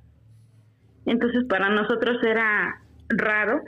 Que solamente, exactamente como lo dijiste, ¿no? A los, a los güeros, a los rubios, que, les pasa este tipo de cosas. Qué, qué extraño, ¿no? Que hasta en los animales este tipo de situaciones se experimenten. No sé, la primera vez que yo escucho algo así, ¿eh? De ponerle mucha atención e investigarlo. Sí, y entonces nosotros nosotras tuvimos perritos perritos perritos claros. Tuvimos a nuestro perrito, un, perrito que lo tuvimos de, de, un año, lo adoptamos, mi papá nos los dio después de que murió nuestra perrita. Mi papá nos los compró y, y nos los dio a mi hermana y a mí. Entonces, este, pasó como por un mes y, de ahí volvió a pasar lo mismo. El perro ladraba y arañaba la pared y arañaba la pared como el querer atrapar a algo y quererlo bajar de una barda. ¿Por qué? Porque nuestro pasillo a lo mucho era de, de un metro y medio de ancho, nuestro pasillo.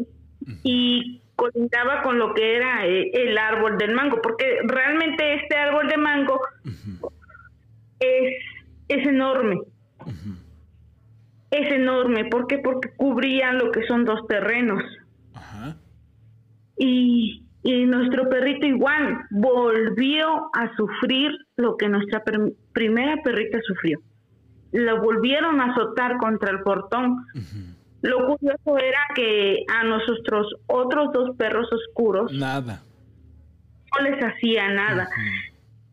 Entonces, pues decía mi tía, ¿sabes qué? pues es la bruja, no quiere a las personas claras. Digo, pero por perros.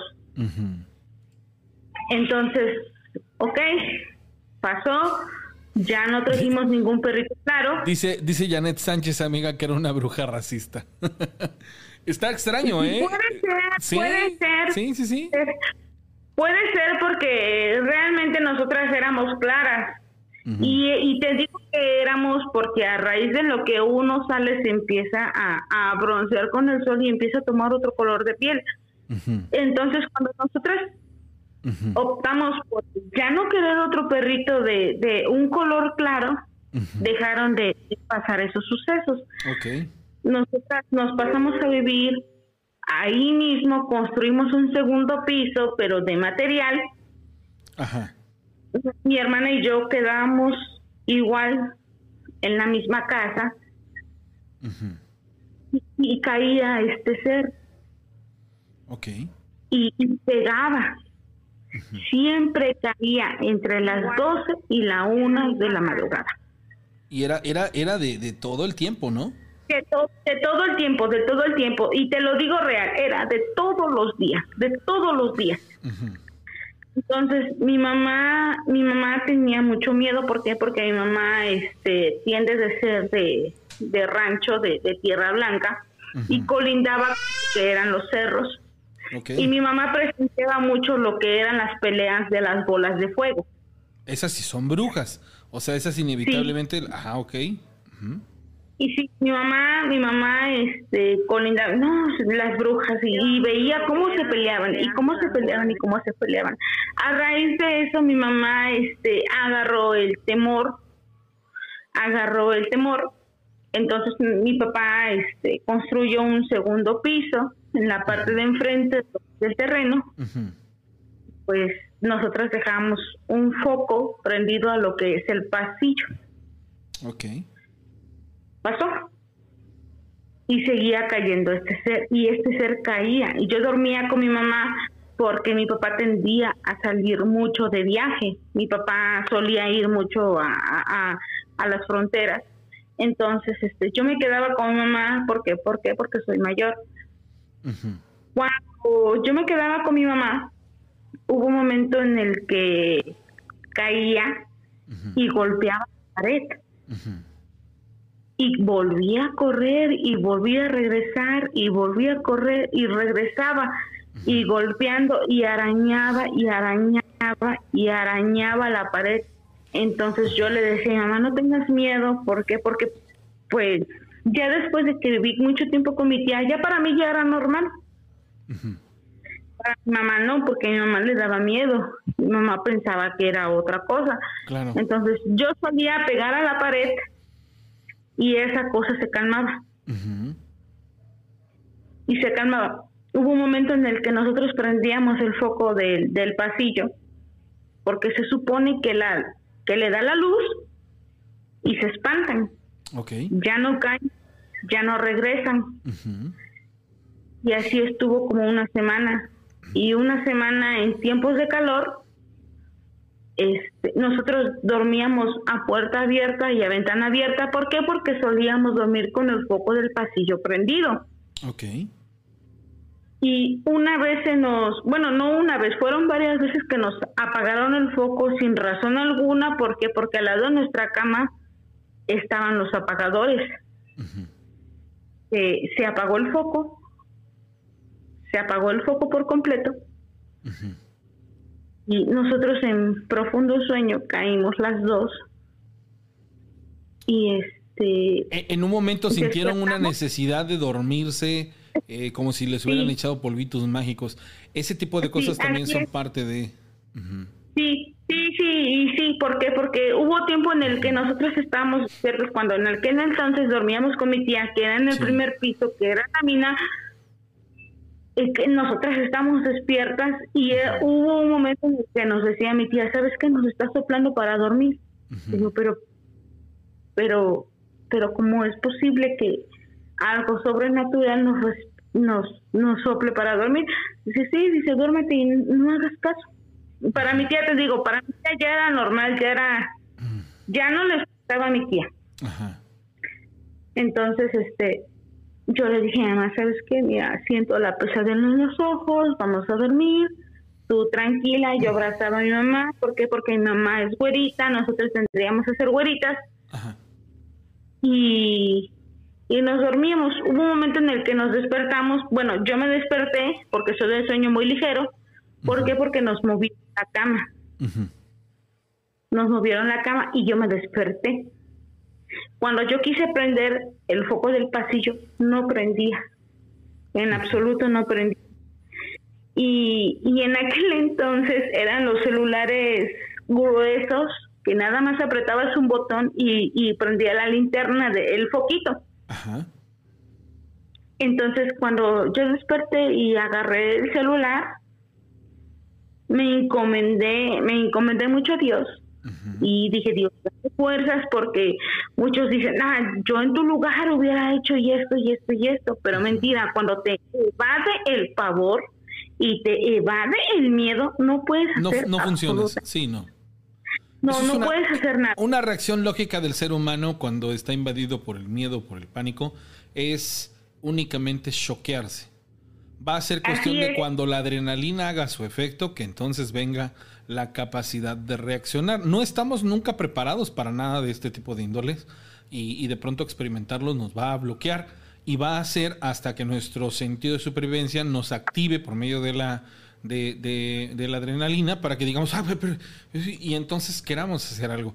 Pero no, o sea, aquí había un antecedente bastante largo en cuestiones de lo que ustedes estaban experimentando. Había demasiado contexto y obviamente nunca eh, una situación que a ustedes les apoyara diciéndoles, a ver, la próxima vez que, experimenten esto, que vayan a vivir esto, tienen que hacer esto, esto, esto y el otro para salvaguardarse y protegerse. Entonces, obviamente en medida de cómo fueron incrementando las circunstancias, pues ustedes llegaron a un punto en el que lo experimentaron de una manera grotesca, si lo quieren ver así. Bueno, ni qué decirlo, vaya. Qué, qué- qué de verdad, qué, qué, qué interesante, pues, lo que algunas personas llegan a, impe- a- a- a- a vivir en, en este tipo de contextos. ¿Cómo termina esta situación, amiga? ¿Cómo, cómo deja de pasar o en qué No, acaba? pues, bueno, yo, yo me levanté y, y me encomendé como no tienes idea y dije, Dios, dame fuerzas, porque por lo primero que pido, Dios, agarré mi celular, Ujú.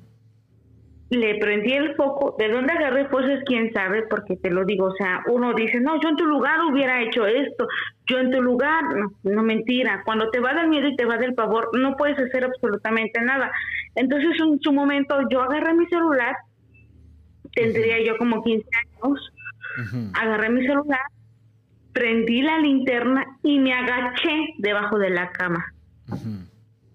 Bajé y cuando yo me bajé, salió, salió algo con plumas. No Como, puedo como un describir. era. guajolote, un guajolote, ¿qué No, color era? Era negro, totalmente negro, totalmente negro, totalmente negro. ¿Por qué? Porque dejó plumas negras, arañó lo que eran las patas de la cama. A mí me despertó porque movió la cama. Mi mamá es de sueño profundo. Yo me desperté. Dije, no, a mí, yo soy de sueño muy ligero, a mí me despertó el movimiento de la cama y yo agarré el celular, te lo juro, y me agaché y alumbré, y en cuanto alumbré debajo de la cama, salió despavorido, Oh, su. sea Ah, lo que sea. Sí, es que sabes algo, aquí ya me entra la incertidumbre de que se convirtió en un guajolote. Tú lo que viste fue un guajolote, o sea, eso es in- inequívoco, pero, o un sopilote o algo por el estilo. Pero qué Ah, Algo espanto. parecido, qué porque, horror, algo mano. parecido porque, porque tenía plumas, o sea, tenía Claro. y tenía plumas y dejó plumas debajo de la cama, dejó, dejó arañado las patas de la cama porque la cama era de madera, dejó arañadas las patas de madera y salió en cuanto yo alumbré, ¿por qué? Porque no pudo alumbrar el foco cuando yo lo quise prender, ya no prendió, pero prendí el celular, lo tapé con la mano y cuando yo me bajé alumbré y cuando yo alumbré salió, salió salió y, y se escabulló. Cuando yo prendí, cuando yo apreté el apagador, prendió la luz sin razón. ¿Y ¿Por qué? Porque yo lo estaba apretando y no prendía el foco. Pero cuando salió esa cosa y prendí el, apagador, prendió. Desperté a mi mamá y le dije, mira, pasó esto y esto y esto. Y me dijo, mamá, no, no puede ser, yo no sentí. Le digo, mira, mamá, así pasó. Y mi mamá fijó lo que son las patas de la cama y estaban arañadas. Y mi mamá me dijo, oh, pues, pues es la bruja o el nahual. Les digo, mira más, así pasó. ¿Le viste la así cara? pasó. No le pude ver la cara porque mi temor, mi temor era enorme. Mi temor era grande. Cuando yo me bajé y alumbré, lo primero que fui una cola. Una cola grande, como te puedo describir como la de un pavo real, pero Sí. negro. Sí, sí, sí, sí, es que, es que, es que ese, eso es algo ya súper evidente lo que tú viste. Me queda todavía, te digo, te vuelvo a insistir, ya la incertidumbre si fue una bruja, fue un nahual. ¿Sabes qué presiento? Que, que era alguien que las conocía a ustedes y que las admiraba. Porque cuando ustedes se quedaron dormidas por la necesidad esta del encanto, algo más hubiera pasado, pero siento yo que, que, que era una, una especie de admiración, una especie de, de querer estar cerca de ustedes, pero no, no, no puedo deducir cuál, cuál es el objetivo de, de, este, de, esta, de esta situación que ustedes experimentaron. Ahora, ¿en algún momento deja de pasar? ¿Ya, ya se resuelve esta solución, este, esta situación, perdón, y, y se olvidan de ello? Mira, eh, eh, te estoy hablando desde... Yo, yo tengo 28 años. Ok. Cuando yo viví ese suceso, tendría yo con mi tía, tenía yo 12 años. Cuando mi mamá llegó y tendría yo 15 años. Sí, y niña. hasta la fecha, hasta la fecha, te lo juro. Te mandé la foto porque esas fotos de donde están los dos huellos de la- las, huellitas de las patas son, son dos dedos de un animal. Tú dices, es un gallo. Una gallina tiene a- tres dedos. Sí, todo, a todos los animales les falta un dedo. Ahí pareciera una, una horquilla como de un martillo. Pero eh, eh, también habría que ver qué clase de animal, o a lo mejor algún animal amputado, pueda ser el que. Y, y nosotros nosotros llegamos a la conclusión porque porque hace tiempo eh, nosotros bueno yo he presenciado mucho este tipo de, paranormal de, de nosotros en tiempos aquellos eran tiempos calor y nosotros dormíamos con con la puerta y la abierta. ¿por qué? porque para nosotros era normal el recibir el fresco no porque no pensamos en más. Entonces, este, cuando yo dormía con mi hermana, un momento en el que igual me volvió a pasar lo mismo que viví con mi mamá. Y, y me pasó lo mismo. Nosotros para ese entonces dormíamos en un cuarto, las dos, y dejábamos prendido el foco del baño. Y igual se metieron, ¿por qué? Porque mi cama daba a los pies lo que era la puerta, lo que lo que era la puerta. Entonces, este deja- yo yo yo dejaba la, la puerta abierta, lo que era la lo que eran mis pies y este pues lo veía yo normal porque después de ese suceso ya no vivía a pasar otro suceso. Otro suceso. Hay, hay, una, hay una especie de luna de miel con, con los sucesos que tú experimentaste. No sé la razón. Tal vez el día que tengas eh, bendiciones, o en este caso me refiero a hijos, vuelvas a experimentar algo similar o vuelva a pasar algo por el estilo. Van a, van a depender muchos factores. Tú muy posiblemente en algún instante o por alguna razón seguirás experimentarlo. Me va llamando la atención que te muevas del lugar, que ya no vivas ahí y estos sucesos se vayan contigo porque entonces tú eres la indicada o la razón por la cual sucedían este tipo de situaciones. Hay muchos datos que, que se van a revelar con el paso de los días o con el paso de los tiempos y, y solamente tú pues vas a poder hilar realmente qué sucede en torno a, a todo esto. Amiga, muchas gracias por compartirnos las imágenes y por contarnos esta fantástica y fabulosa historia.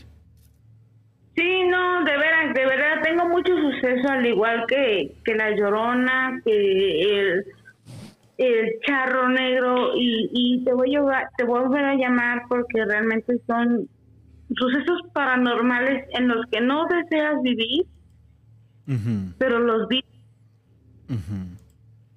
Los vives y Sí. realmente son como que- me dicen por qué los vives tú. Y digo, bueno, pues alguna razón Siempre, siempre, No. siempre, siempre hay un, hay una, una, una situación en particular y, y- y bien Sí, vale la pena. Amiga, pues muchas gracias, Sí, te mando, pues, te mando un la- abrazote. la- las fotos están, las Sí, fotos están y, Sí, no, no. y las dejo a del público, las dejo a deducción del público porque pues Ellos podrán decirnos y ayudarnos. lo sé, amiga, claro, lo sé. claro. pero Pues gracias, amiga, un abrazote. igualmente, Sale. muchas gracias por ir. Que estás, no, al contrario, muchas gracias. noche. Bonita madrugada y noche para todos ustedes. Wow, o sea, es- es- son, son de esas cosas que dice uno. Qué increíble. Gracias, mi querido Aguilucho, Aguilucho este, Durán, por tu, por tu donación. Alina Castillo, ¿cómo estás? Chavosaurio. A 5.3, esta es la historia de la historia que pagaban las mañanitas cada año con el mismo músico, sí. Guadalupe Vega Flores, bonita. Ah, muchas gracias. Estás muy guapa, hija. Igualita a mí. Esta, esta playera que ven, o esta camisa, no sé si nos está viendo el Gori. Este, la atesoro y la aprecio mucho, igual que una que me mandó Anaí Chim, que este, me gustan mucho las playeras de, de fútbol americano. Y este, cómo me gustan a mí. Muchas gracias a la persona que mencionó que está muy padre. Me, me- me mandó esta playera o este jersey con su gorra. Es de, creo que fue en un, en un aniversario de veteranos de guerra, algo así. Y, y no, está, está, está sensacional. Me, me gustó muchísimo. Muchas gracias ahí por, por el comentario. Mónica, saludos desde Amatlán. ¿Ya saben la información de que circula sobre el restaurante Caníbal? No.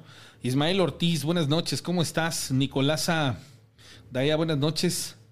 Lo mismo le hicieron a Rufino. Sí, a él, a él lo ligaron y él nos contó la historia de cómo fue que lo, lo, este, lo, lo liberaron. Dani Cortés, bueno, ahorita te ponen ahí los números telefónicos. Francisco Hernández, muchas gracias también por tu donación. Daniel Alfonso, dice Rubén Alejandro. Eh, exacto, exacto, exacto, exacto, ahí lo que mencionas. Toda la razón. Eleazar Abe Tenquian dice, ah, muchísimas gracias. Te agradezco muchísimo. Que estás bien guapa, hija. Gracias. Gracias, gracias. Mis dos princesas son preciosas. Se van a rayar el Kevin y el Brian y el, y el este. Kevin, Kevin y Brian el día de mañana. Nada más de ver a mis preciosas. Héctor Telles, vine. ah, muchísimas gracias. Muchísimas gracias a todos los que están conectados. Dice. Se ve falsa la Eleazar Rivera. Sí, esto, esto, y tienes toda la razón en lo que dices, respeto la opinión de otro, y esto a final de cuentas son opiniones, ¿eh? Amando, Armando Israel, excelente noche desde Mérida, Yucatán. Armando, a ver si me avisas si estás conectado en el, en el, en el programa. Oye, mándale saludos a Peter, ya sabes que Peter siempre ve el programa. Al Peter, ¿te acuerdas del Peter que estaba con nosotros en el- Ah, ya me acuerdo. Man- Mándale saludos, sal- saludos al Peter, dile. Saludos al Peter. Saludos, Peter, ya estás. Bueno, saludos, Peter. Dice, saludos a todos. Aquí mi amigo escuchando el programa, gracias. Muchas gracias, de verdad. Bruja racista. es que lo dirás en broma, pero había- yo creo que había una razón por lo cual pasaba esto. Lenin Morales dice, qué buena onda que, estás aquí con nosotros. Mónica del Carmen, que si sirven los granos de mostaza. Ah, por parte de doña, Euge- de doña Eugenia, ¿quiénes eran las otras dos personas que les llamaban con cierta frecuencia que también? Ah, Fernando, mi amigo Fernando, ahorita le voy a... Le voy a marcar a Fernando, él ya nos marcó, pero estaba yo en la otra llamada y tengo unas historias aquí. Dice, me contó mi sobrina que despertó en la madrugada, dice, Ok, ahorita lo platicamos. Francisco Pérez, Omar Rodríguez, buenas noches. Saludos desde Durango, gracias. Jesús C. Este, a vientos Jesús, mañana seguramente. Recuerdo que una vez contaste que tu hija una ocasión se quedaba viendo al cielo y que te dijo que veía unas luces. ¿Recuerdas esa historia? Sí, cuando, cuando estabas aquí afuera, que estabas con tu prima, que viniste a- con- por el teléfono. Que vi, pero que el teléfono no logró captar este, las luces verdes que yo Ajá, ¿qué fue lo que viste? vi. Vi unas luces. Primero A ver. vi. Primero vi con mi. A ver, pero primero vamos a ponernos en contexto. ¿Dónde estabas? Afuera, allá en el patio. Ok, estaba en la calle, literal, afuera de mi domicilio. Luego, Empezamos a ver que una estrella se- estaba. Este, tintineando, tintineando haciendo así. Y se movía y se movía. Y dijimos, ¿es un ovni o qué es? Y salí corriendo y le dije a papá. A mí. Y dije, ajá, y le dije a él. Y este. ¿Qué me pediste? dije, pásame tu celular, creo que estoy viendo un ovni con mi prima. Y te di la cámara. Me diste la cámara y ya empecé a grabar, pero desapareció por completo. Y luego yo logré ver una luz verde como la de la luz de allá, así. Este, no estaba tintineando, estaba así moviéndose como una serpiente. Ok. Así, pero lo que me sorprendió es que la cámara no lo, no lo No la logró captó. captar. Ok, ahí está, mi querido Borges, la historia de, de aquella ocasión. Si es que estoy en lo correcto que fue esa, esa, esa vez. Saludos desde el puerto de Veracruz. Gracias a todos ustedes. Este, desde Tijuas. Bueno, voy a poner una historia. Espero que esta historia sea la que cuentan de la que cuenta el amigo. Este. Bueno, ahorita la van a ver. Es, es una historia que muchos ya vieron hace mucho tiempo. ¿Video? Es, un, es una historia que, que les comparto en video. Voy al baño y regreso. Un trovador de Córdoba, de la trova cordobesa de los años 68, 67 para acá. Pues para los que la mayoría me conocen, me han conocido siempre como Dani o el trovador solitario y otros. Pero este, pues mi verdadero nombre es Daniel Borges Hernández para servirles músico y trovador, como dijera Agustín Lara, de veras. Por los años que ya tengo en, este, ¿cómo se le llamaremos? Llamaremos arte, oficio, como gusten llamarlo, pero ese ha sido mi modus vivendi. Bueno, eso va a que toda mi vida ha sido de noche. Mi trabajo ha sido de noche, serenata, mañana X. Por lo tanto, he tenido amistades, personas serias, muy serias, que me han comentado casos sobrenaturales, sobrenaturales que les ha pasado y que a pocas personas se los han contado por el temor de que se burlen de ellos, porque como ya saben lo que pasa, a persona le pasa un caso y lo comenta con otro y otro, y luego les dicen que, que de cuál anda fumando, o que se va tomado, o no le creen. Entonces este, estas personas me lo han comentado en confianza. Algunos ya fallecieron. Les voy a contar, y, y personalmente a mí me ha pasado casos. Entre ellos, les voy a comentar uno que me pasó hace años, bueno, muchos, no sé, hace unos 5 o 6 años. Resulta que en esas fechas eh, hay como quien dice fiesta en el Panteón 2 de noviembre. Me llamaron a tocar allá al Panteón a un familiar, a unos, de un familiar de un cliente mío. Toqué ahí unas mañanitas, canciones. Me llamaron a toma. El caso que se me hizo las como 6 de la tarde, 7. Regresé a la casa y de ahí la costumbre de venir siempre a- al centro de Córdoba, siempre, todas las noches, todas las noches. Me regresé acá al centro, le dije a mi esposa, pues bueno, mira, mira, le digo a mi esposa, voy a un, un recorrido rápido y regreso. Me vine al centro como siempre, pasando por la Garza, la calle de la Garza. Antes de esto, quiero comentarles que tenía un cliente que cada 11 de diciembre le daba mañanitas a su Virgen, una Virgen que tiene en un jardincito de su casa. Y yo era el que le tocaba las mañanitas a la Virgen, año con año, año con año. Este señor me puso de apodo el Buki. Cuando llegaba noviembre o cerca del 11 de diciembre me decía, Buki, yo te hablo, yo te hablo, me decía. Eso de yo te hablo es porque a veces tenía que empezar o antes o después de las nueve, porque se hacía un rosario y es por las mañanitas. Bueno, sucede que llego a la Garza, camino a la vuelta de la Garza sobre la avenida 5, este, hay un bar Bueno, ese señor llegaba a ese bar jueves y viernes, tomaba sus copas, ahí agarraba su coche que lo dejaba enfrente o a la vuelta de la garza. Eh, voy a más de media cuadra ya para llegar a la esquina. Cuando sale mi cliente de la esquina, da la vuelta para acá, donde yo venía, sobre la misma banqueta. Y al verlo me acuerdo que ya se acercaba a diciembre. Y entonces le hablo por su nombre. Mm, no lo puedo decir acá porque pues estoy comentando algo sin su permiso.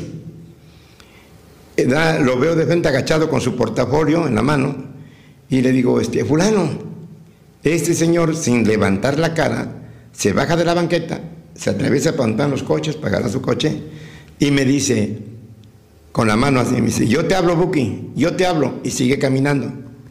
Llegué a la esquina, me fui al bar, fui a otro, a otro, pero yo más recorro los, mis bares que siempre he recorrido. Y ya me regresé a la casa. Bueno, la cosa es que pasó noviembre y no me habló. Llegó diciembre, no me habló. Llegó el 11 de diciembre, no me habló. Pero para esto quiero recordarles que antes de ver a mi cliente, Vi la hora porque pues dije, es noche, ¿qué hora será? ¿Qué tanto voy a dar a caminar? Eran las 8 de la noche. Bueno, como no me habló mi cliente, y le comento a mi hija, que era la que me acompañaba, que ella cantaba, y yo tocaba teclado, este, digo, que como ves ya no va a haber las mañanitas allá donde vamos cada año, porque no me ha hablado.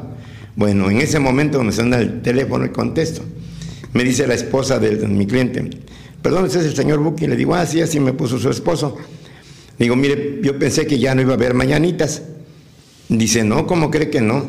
Digo, es que pensé eso porque me encontré a su esposo el 2 de noviembre a las 8 de la noche y resulta que me dijo que me hablaba y hasta ahorita no me ha hablado. Dice, ay, no, sí se van a hacer las mañanitas.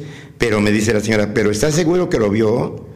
Le digo, pues sí, estoy seguro. ¿No se confundiría con otro parecido a mi esposo? Le digo, no, señora. Me confundiría que lo hubiera visto de lejos, pero dio la vuelta de la esquina, se bajó de la banqueta como a dos metros de mí y yo le hablé. Y él me contestó dos veces, yo te hablo, Buki, yo te hablo. Dice la señora, es que mi esposo falleció ese día, pero a las 10 de la mañana aquí en la casa, de un infarto. Y yo lo vi a las 8 de la noche. Eso sí, me, me impresionó tanto que me tuve que sentar porque las piernas me flaquearon y pues fue un caso muy tremendo porque lo vi tan normal como los veo a, cualquiera de persona en el día. Y hay mucha iluminación ahí. Entonces, nunca pensé que el Señor ya había fallecido. Pues, señores y señoras, este es uno de, las, de los tantos casos que me han pasado, que me han comentado, y este es uno de tantos. Muy buenas tardes tengan.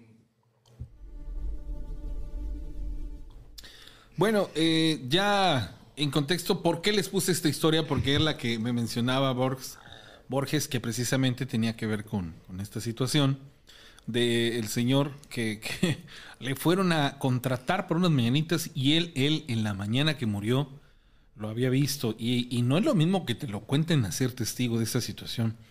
Desde la colonia Santa Fe, Tlajomulco, Jalisco. Un abrazo, un saludo. Esta historia me la contó mi hermano, salió incluso hasta en las noticias. Resulta que unos chavos que mi hermano conocía fueron a cazar a Paso del Macho. A lo lejos vieron a un animal raro, feo, y no dudaron en dispararle. Y pues bueno, las balas nunca salieron. Lo que hicieron fue que su mano, eh, que con su mano presionaron entonces el arma y solo así se pudieron disparar. Le dieron al animal, pero logró escapar herido. Y resulta que este era un Nahual, me llamo Dani, tengo una historia muy buena, me la contó mi prima cuando era niña, ella vivía con su abuelita y recuerda que siempre llegaba una señora de la misma edad y que su abuelita y ella se ponían a tomar y recordaban viejas penas. Entre ellas, la amiga de la abuelita, doña Joyita, le decía que sufría mucho porque tenía una hija desaparecida y siempre era la misma historia. Esto pasaba siempre que se encontraron y platicaban, pues la señora sufría mucho de no haber visto de nuevo a su hija, pasó el tiempo, y mi prima se fue a trabajar a una maquila en Tijuana y al regresar a Poza Rica y bajarse del autobús, la primera persona que se encontró fue precisamente a esta señora que les visitaba en la adolescencia. Le abrió a mi prima y le dijo, hola hija, ¿cómo estás? Y ella la saludó igualmente y le dijo, Doña Joyita, ¿cómo ha estado? La señora le respondió muy feliz ahora que ya pude encontrar a mi hija. A mi prima le extrañó y le dijo a la señora, qué bueno que ya le encontró a su hija Doña Joyita, pero como tenía prisa, pues una plática breve y al final la abrazó. Después de eso, llegando a la casa, le platicó a la abuela que se había encontrado a Doña Joyita por la central. Extrañada la abuela le dijo, ¿a quién te encontraste? Y mi prima le respondió, a la señora que venía a verte a la casa, Doña Joyita.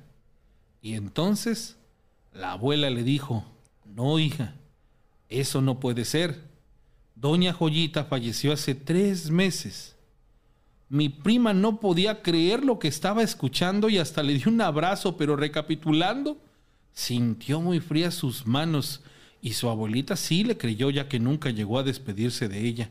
Se dio cuenta que probablemente tanto su hija como ella ya estaban en el, en el plano de los fallecidos y esto mucho antes que ella por eso le mencionó que por fin había encontrado a su hija. Esa es una, una realidad.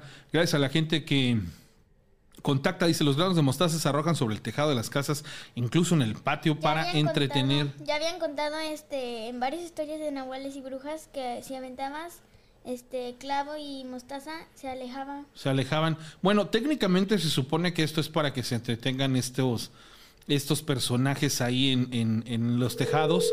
E, es un poco complicado el, contexto del para qué, porque no es, no es el hecho de alejarlos por completo. Este tipo de cosas también terminan siendo algo bastante extraños. Digamos que hace no mucho tiempo hubo una persona que me platicó una forma para bajar a las brujas, pero, pero la técnica es utilizando un rezo en latín y ese rezo de pronto sí es bastante fuerte, hay que conocer pues prácticamente el idioma para poderlo hacer, ¿sale? Amigo Fernando, ¿cómo estás? Me da muchísimo, muchísimo gusto poderte saludar, Fernando, hasta el Unión Americano. Permítame, Rana. Eh, casi no escucho. ¿Tú sí me escuchas? Sí, ya te escucho perfectamente.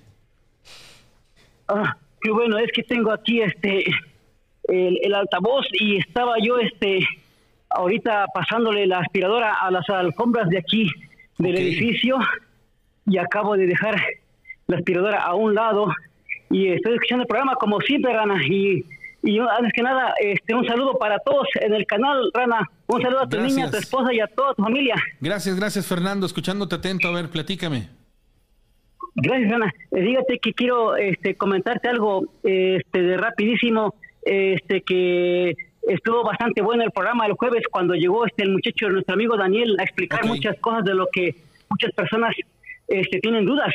Sí, sí, sí, las cuestiones de la brujería son algo que de pronto apasiona.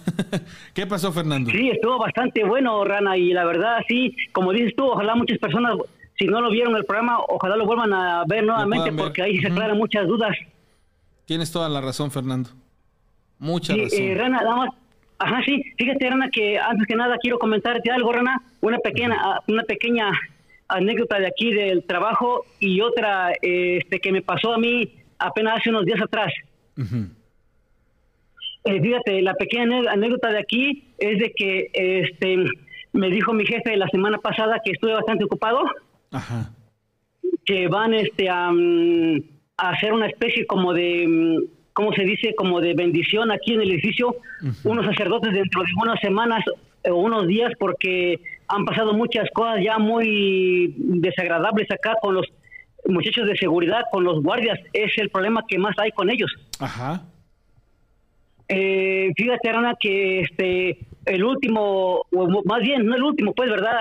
Cuatro, el, el, el guardia de seguridad número cuatro, como quien dice, en cuatro meses, se va a ir este fin de mes porque también le han pasado cosas, pero yo a él no he tenido contacto con él, Rana, porque se va muy temprano. O sea, tú, tú, tú tienes entendido o sabes de primera fuente o de primera mano que él ha experimentado ciertas cosas, pero no has logrado platicar de, de ninguna manera con él, ¿ok? ¿Y qué, qué, es lo que él relata? ¿Qué es lo que él platica? ¿Qué es lo que él cuenta?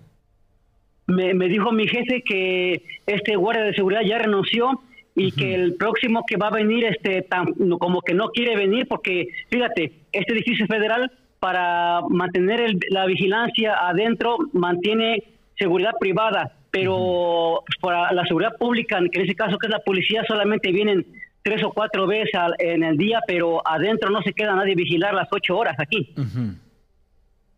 Entonces ya los, los, los guardias de seguridad ya le pasaron el, como quien dice, el mensaje a los demás de que aquí pasan cosas y ya no quieren venir aquí a cuidar. Ok, esto, esto se ha convertido ya en una situación que, que le está afectando a la empresa y que ahora tal vez, tal vez mi amigo Fernando, en algún momento esto termine siendo apremiante y realmente tomen a consideración ya involucrarse en, este tipo de, de, tintes, pues para solucionarlo, ¿no? Sí, así es, porque fíjate que mi jefe me preguntó que por qué ellos están yendo mucho los vigilantes que están en el día y yo que trabajo de noche no me han pasado cosas, pero yo le dije que sí me han pasado cosas y dice, ah, ya me acordé de veras que te han pasado cosas. Le digo, sí, para mí ya no, ya no, es, ya no es cosa normal que me tiren las cosas o, o que de pronto este, enciendan o apaguen la luz o que se abran las puertas del refrigerador o que enciendan los hornos de microondas. Ya, para mí ya no es cosa... Que te cierren las puertas, te prendan los climas. Sí, sí, claro. O sea, si todo lo que has vivido, eso es así como tu diario tu diario vivir, pero, pero no lo han tomado a consideración desde el punto, pues que debe de ser, ¿no? Eh, exactamente, y es que los vigilantes o los guardias de seguridad se quejan de que los han este, lastimado, los han este, empujado dentro de la cabina de donde está la vigilancia y por eso este último ya se va a ir este mes. Qué fuerte, amigo, qué feo más bien. Y es en el día, Rana, eh, porque ellos no, no, trabajan de noche, ellos se van a las 8 o 9 de la noche a más tardar y yo me quedo aquí toda la noche, como ahorita que estoy hablando de ti, pues está todo aparentemente tranquilo, pero luego empiezan ahí los ruidos y ya voy yo con mi agua bendita y con mi medalla de San Benito para ver qué está pasando por ahí. Y bueno, eso es lo que me dijeron, Rana, mi jefe, que en unos días más van a venir dos sacerdotes a hacer bendición, pero que van a tapar aquí los vidrios en la parte de afuera para que no se vea nada qué es lo que están haciendo acá. No van a abrir ese día el edificio federal. ¿Tú no vas a estar? No, me dijeron que me fuera yo temprano a buena hora para que Van a venir la madrugada, entre las 2, 3 de la mañana van a venir esos sacerdotes, pero me dijeron que termina, tengo que terminar temprano, Rana. ¿Sacerdotes de qué, de qué iglesia, de qué dogma o qué son? Eh, ¿Católicos, eh, cristianos? ¿Cómo, ¿Cómo va a estar el asunto ahí? ¿O no sabes Yo creo que podían ser, no exactamente, pero creo que podían ser católicos porque me dijo que eran sacerdotes. No me dijo, por ejemplo, que iban a venir pastores, o algo así, sino que... Sí, sí, sí. Ajá posiblemente sean eso, pero dice que van a venir a hacer bendición y a regar agua bendita. Por eso yo pienso que han de ser este, católicos, ¿no? Oigan, ¿te acuerdas? Oye, Fernando, tomándote ahí la llamada y todo este rollo. Sí. ¿Te acuerdas que me platicaste de lo del libro? Ajá, sí, sí. Ah, bueno, te voy a decir una cosa este, que, que pasó. ¿Te acuerdas que en, la semana pasada platicamos acerca de una chica que tiene el, el grimorio y que dice que este libro la pues la está, insiste e insiste en que lo use, ¿no? Ajá, sí, Llegó a decirme que si yo no conocía a alguien a quien ella se lo pudiera regalar y que entonces esa persona realmente lo use para ver si ella se puede librar de esta situación. Yo te, yo te pregunto en el contexto de lo que tú has este, experimentado. A ti cuando has tenido de frente estos, este, este tipo de situaciones, ¿Te ha costado deshacerte o te ha costado librarte, quitarte del camino de estos, eh, de estas situaciones de los libros? Ah, ¿Es algo que te apremia siguiéndote? ¿Se te aparecen? ¿O realmente esto sí, sí es, sí es verdad que si lo regala, pudiera ser que, que, esta chica deje de experimentar esa situación de que el libro le hable o le pida o le diga que lo utilice? Ajá. Eh, yo siento, Rana, que en este caso es casi seguro que sí eh, ahora, eh, la, hora, la otra de las cosas que pueden ser es que una de dos, como viene siendo como la Ouija, como me dijo el, sacerdote Gregorio de Cuernavaca cuando yo era adolescente, Rana, que es preferible mejor quemarla o destruirla o donarla a una iglesia. Ah, ok, hacer una donación del libro a una iglesia, a un, a un recinto eh, religioso, sí, ok. También esa pudiera ser una, mejor. una opción para que la chica pueda dejar de, de experimentar ese tipo de, de situaciones tan, tan grotescas. Ok, me parece más que perfecto. Fernando, pues muchísimas gracias. Muchas gracias por compartirnos. ¿Qué pasó? Ajá, sí, perdón, perdón, disculpa. No, no, te quería comentar algo rápido, otra anécdota rápido, Rana. A ver, platícamela. Ajá, fíjate, nomás de rápido te comento, porque yo te digo, yo tengo muchas cosas que comentarte de cosas que me han pasado, pero si yo te comento detalles así más este, eh, correctos o exactos, me voy a tardar un poquito, pero todo te lo relato en breve. Adelante, por favor. Eh, eh, fíjate, Rana, que yo a todos los muchachos les aconsejo, porque ya ves que tengo una mala experiencia de que algo, como que algo me sigue o me persigue después de que mi papá este, me ha deseado la muerte desde que era niño. Eh, fíjate, Rana, que eso que te voy a comentar es de que la fe tan grande que uno tiene que demostrar es en el agua bendita. Y como les he dicho muchas veces a muchas personas que la medalla de San Benito es muy ayuda mucho, una cruz de San Benito, porque fíjate, te voy a comentar tres cosas de rápido, si tú me lo permites, Rana, pero no quitar de tiempo. No, no, no, te escucho. Ajá, mira, este, posiblemente muchos los muchachos en el canal van a pensar, o también tú, ¿verdad?, que es solamente coincidencia, pero mira, las tres veces que me han pasado en, tres años, hace tres años, Rana, en breve te comento, a mí se me olvidó ponerme mi agua bendita cuando iba a salir a trabajar, y ese día en la noche, el autobús en el camino choca y un fuerte encontronazo que hubo, a mí no me pasó nada, pero muchas personas salieron un poco lastimadas, pero la persona a la que se le atravesó el autobús salió demasiado lastimada que la muchacha salió eh, bien ensangrentada de su carro. Pero a mí no me pasó nada, pero yo me puse a pensar, que ¿por qué, por qué pasó esto? Bueno, alguna imprudencia. Bueno, no, no lo temía mal, a, muy a profundidad. Eso pasó un, uno, un caso. Ahora, otro, este, Rana, que me pasó. Hace dos años, Rana, eh, como el, taxi a veces no viene o tarda mucho para llegar, me fui caminando rumbo a mi trabajo y resulta que en los campos de la Universidad de Michigan, que lo cual en unos días te voy a mandar un video, este Rana, fíjate que, si tú me lo permites, fíjate Rana que hubo un tiroteo en el patio de la escuela porque la policía iba persiguiendo a dos personas, eran creo que asaltantes, pero yo me crucé en el tiroteo, Rana, sin saber lo que iban, o de cuenta que tú vas cruzando y de pronto cruzan las personas a lo lejos y se escucha cómo va la policía ah, gritando y la gente también, y cómo Rana, fíjate que solamente cosas de milímetros me habían tocado dos tiros en la mera cara atravesándome de lado a lado, Rana. ¿Fue circunstancial que tú te atravesaras por este lugar? O sea, ¿tú tuviste que pasar por alguna situación? ¿O, o... yo tenía que... Ajá, sí, sí, perdón. ¿O qué fue? ¿Por, qué tú tuviste que estar ahí? Ajá, yo iba, yo, iba caminando rumbo a mi trabajo y en los patios posiblemente de la escuela algunos asaltantes hicieron algo y la policía ya los iba persiguiendo, pero ellos iban disparando. Y, cuando eh, haz de cuenta, ah, pero sí, dime. Cuando, cuando pasas y este rollo, ¿cómo es que tú supiste que, que estuviste a punto de, de, que te dieran dos balazos? ¿Qué, qué, qué razón pasó ahí?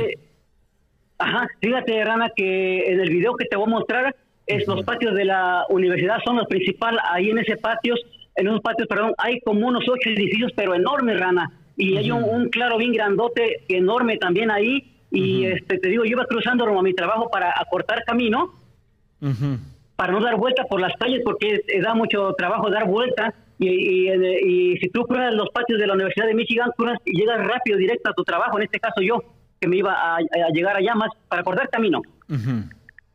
Y de pronto escucho ahí bien cerquita, hacen como espero que nadie le pase lo mismo, pero cómo se escucha o se siente como un aire cerca, cerca de tu cara, hace así, pero un ruido así, pero que sea, inmediatamente yo me di cuenta que eran balas que pasaron rozando ahí. Y de pronto volteé a ver, la policía ya, venía como a unos 100 metros y los asaltantes iban también como otros 100 metros más de distancia, iban corriendo hacia otro lado, eran dos personas. Ese, ese caso pasó ahí y yo dije, Dios mío, otra vez, y me puse a pensar, ah, caray, no me puse el agua, mi agua bendita. Bueno, ese es otro otro caso que podría ser, como dices tú, Rana, ¿verdad? Circunstancial o obra, obra de la casualidad, pero ahí viene otro más, Rana. Ajá.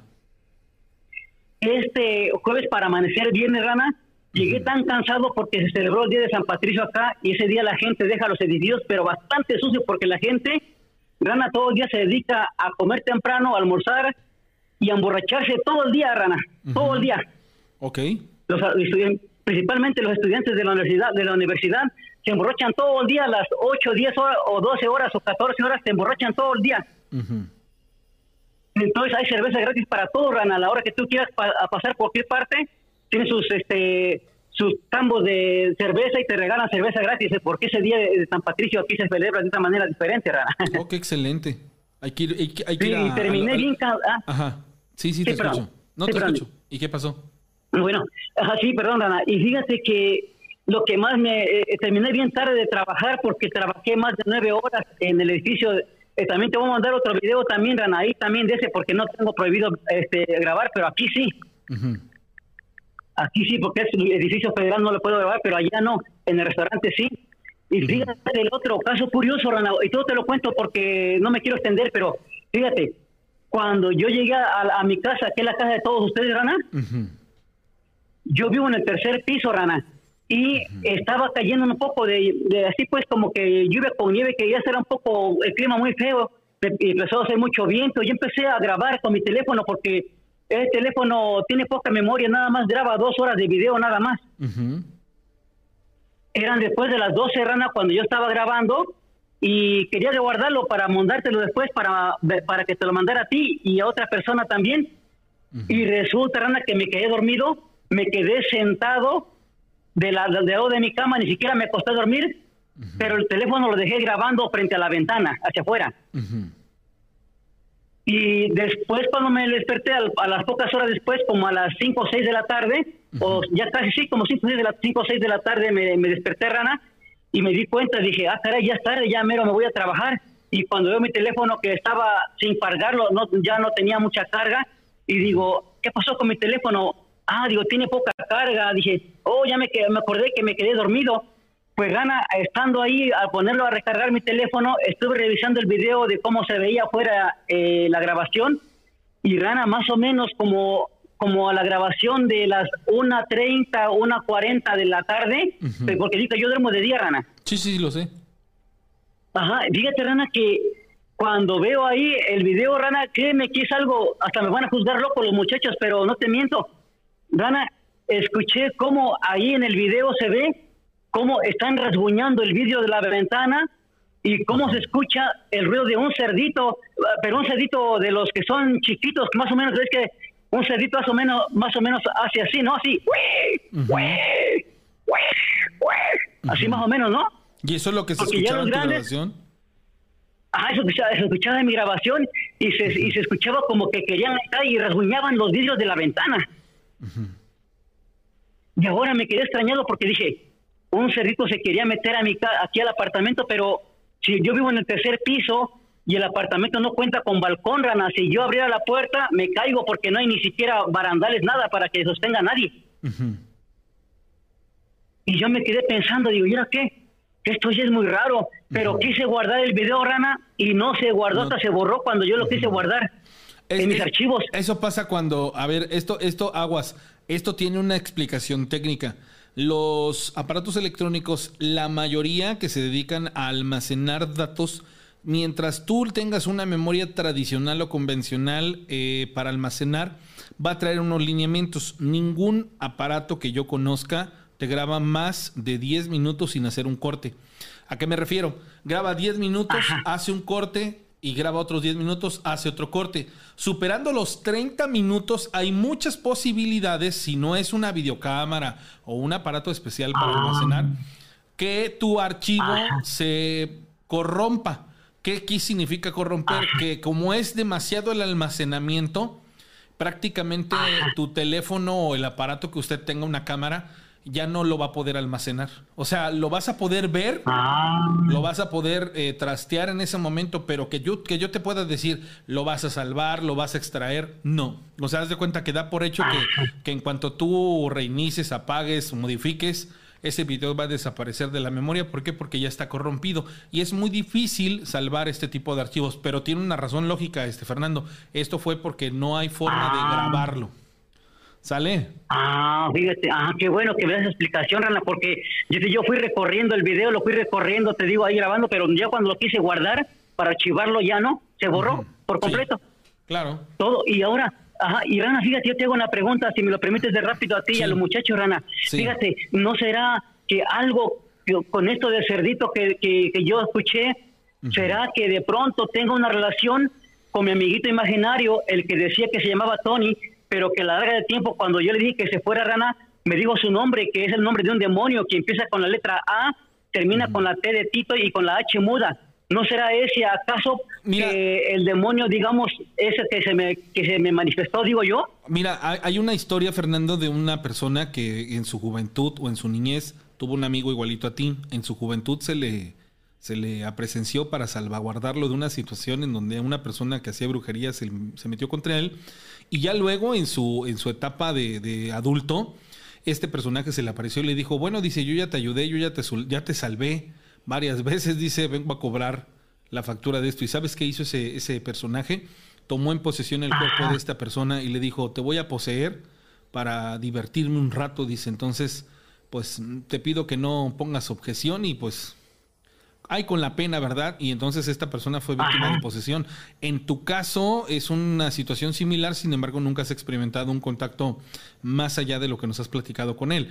Digámoslo así que cuando hay personas que tienen este tipo de, de impregnaciones, no existe hasta ahorita, yo por medio de historias o por medio de alguna, digamos, alguna referencia o que me hagan un relato, que me digan que estos personajes abandonen a sus digamos, a sus, a sus víctimas, si lo quieres ver así. Entonces, como puede ah, ser que nunca se te vuelva a manifestar, como puede ser que te siga dando, eh, pues de alguna u otra manera, eh, señas de que sigue ahí en tu vida y que tal vez en un momento en tu vida venidera, en, por la razón que sea, pudiera ser que inclusive sí hasta se te manifestara, pero no te lo puedo asegurar, no te lo puedo garantizar. Es más, no puedo decirte que esto es una realidad, pero sí te comento algo de lo que en otras historias hemos hemos platicado.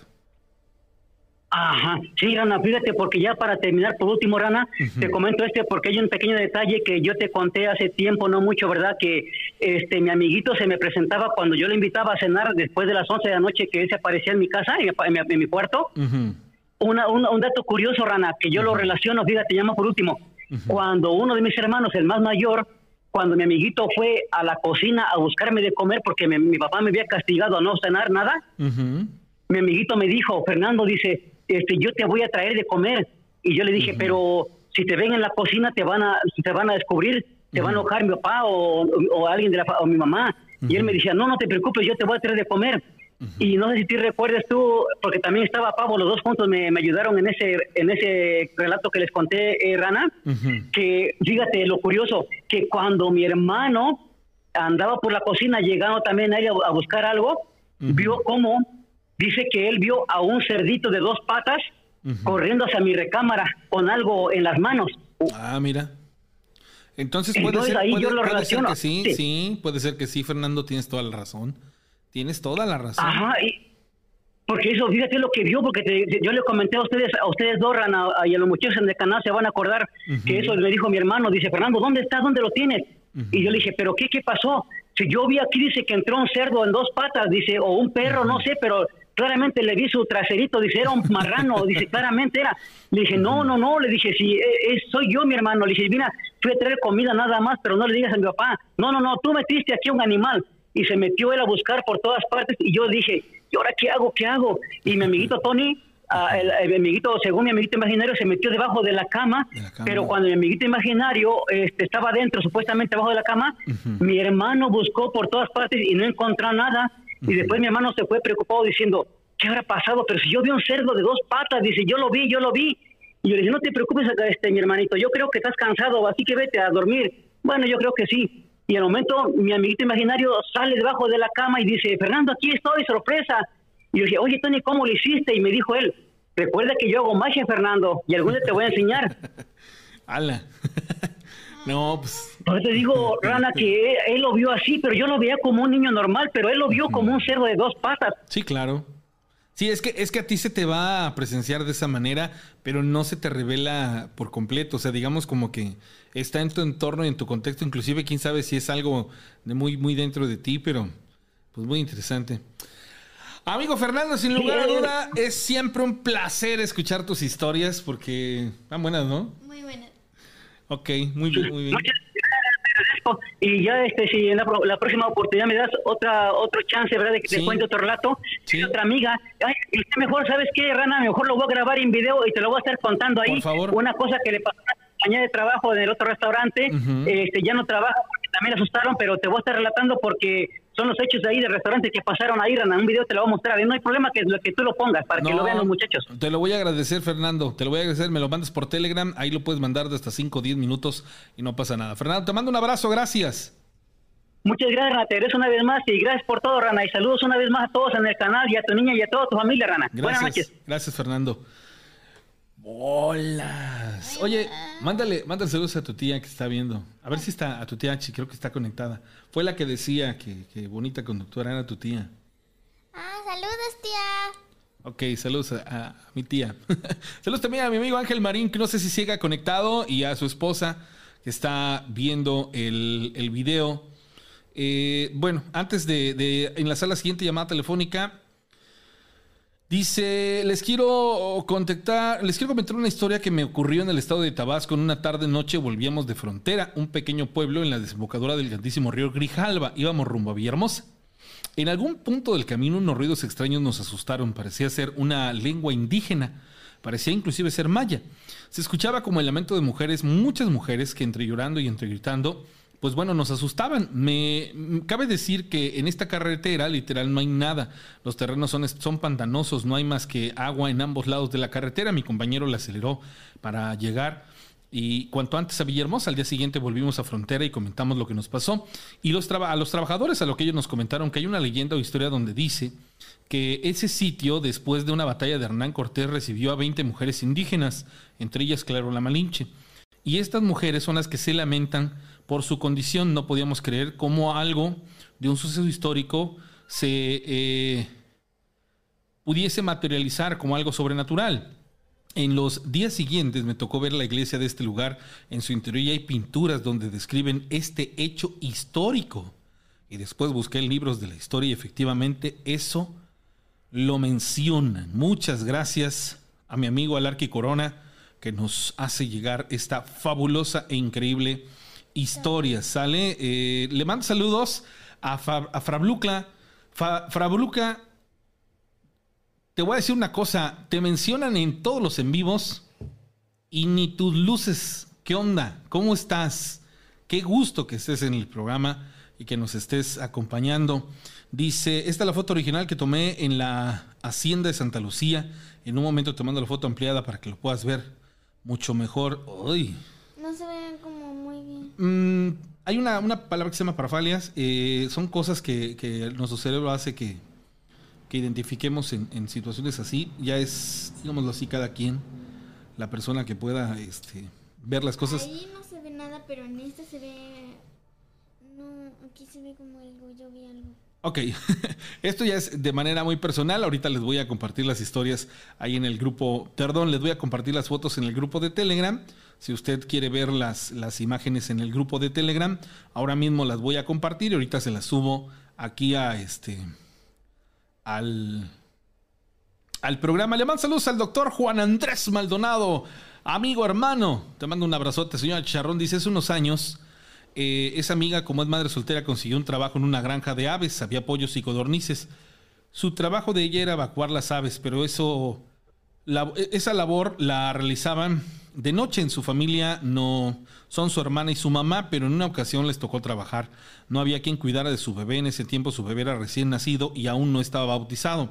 Entonces optó por llevarse a su bebé a su trabajo y al llegar le pidió permiso a su jefe de tener ahí al bebé. Su jefe fue comprensivo y le dijo que sí, que lo acostara inclusive en la oficina en un sillón que había. Entonces mi amiga sí lo hizo, acomodó bien al bebé y se fue a hacer su labor, tomó un breve descanso para ir a ver cómo estaba el bebé y dice que cuando entró a la oficina vio desde la ventana que había una mujer con ropas negras con aspecto de viejita y que estaba cargando al bebé. Así que corrió y entró rápidamente a la oficina. Comenta que sintió mucho miedo, pero se lo tuvo que aguantar y le arrebató el bebé a esa mujer y salió corriendo a la oficina.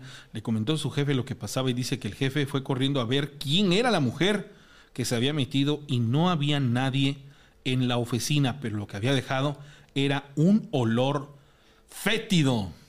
Guácala, manos. No, pues esto sí está súper chonchísimo. No, o sea, yo no me imagino como, como mamá, no, hombre.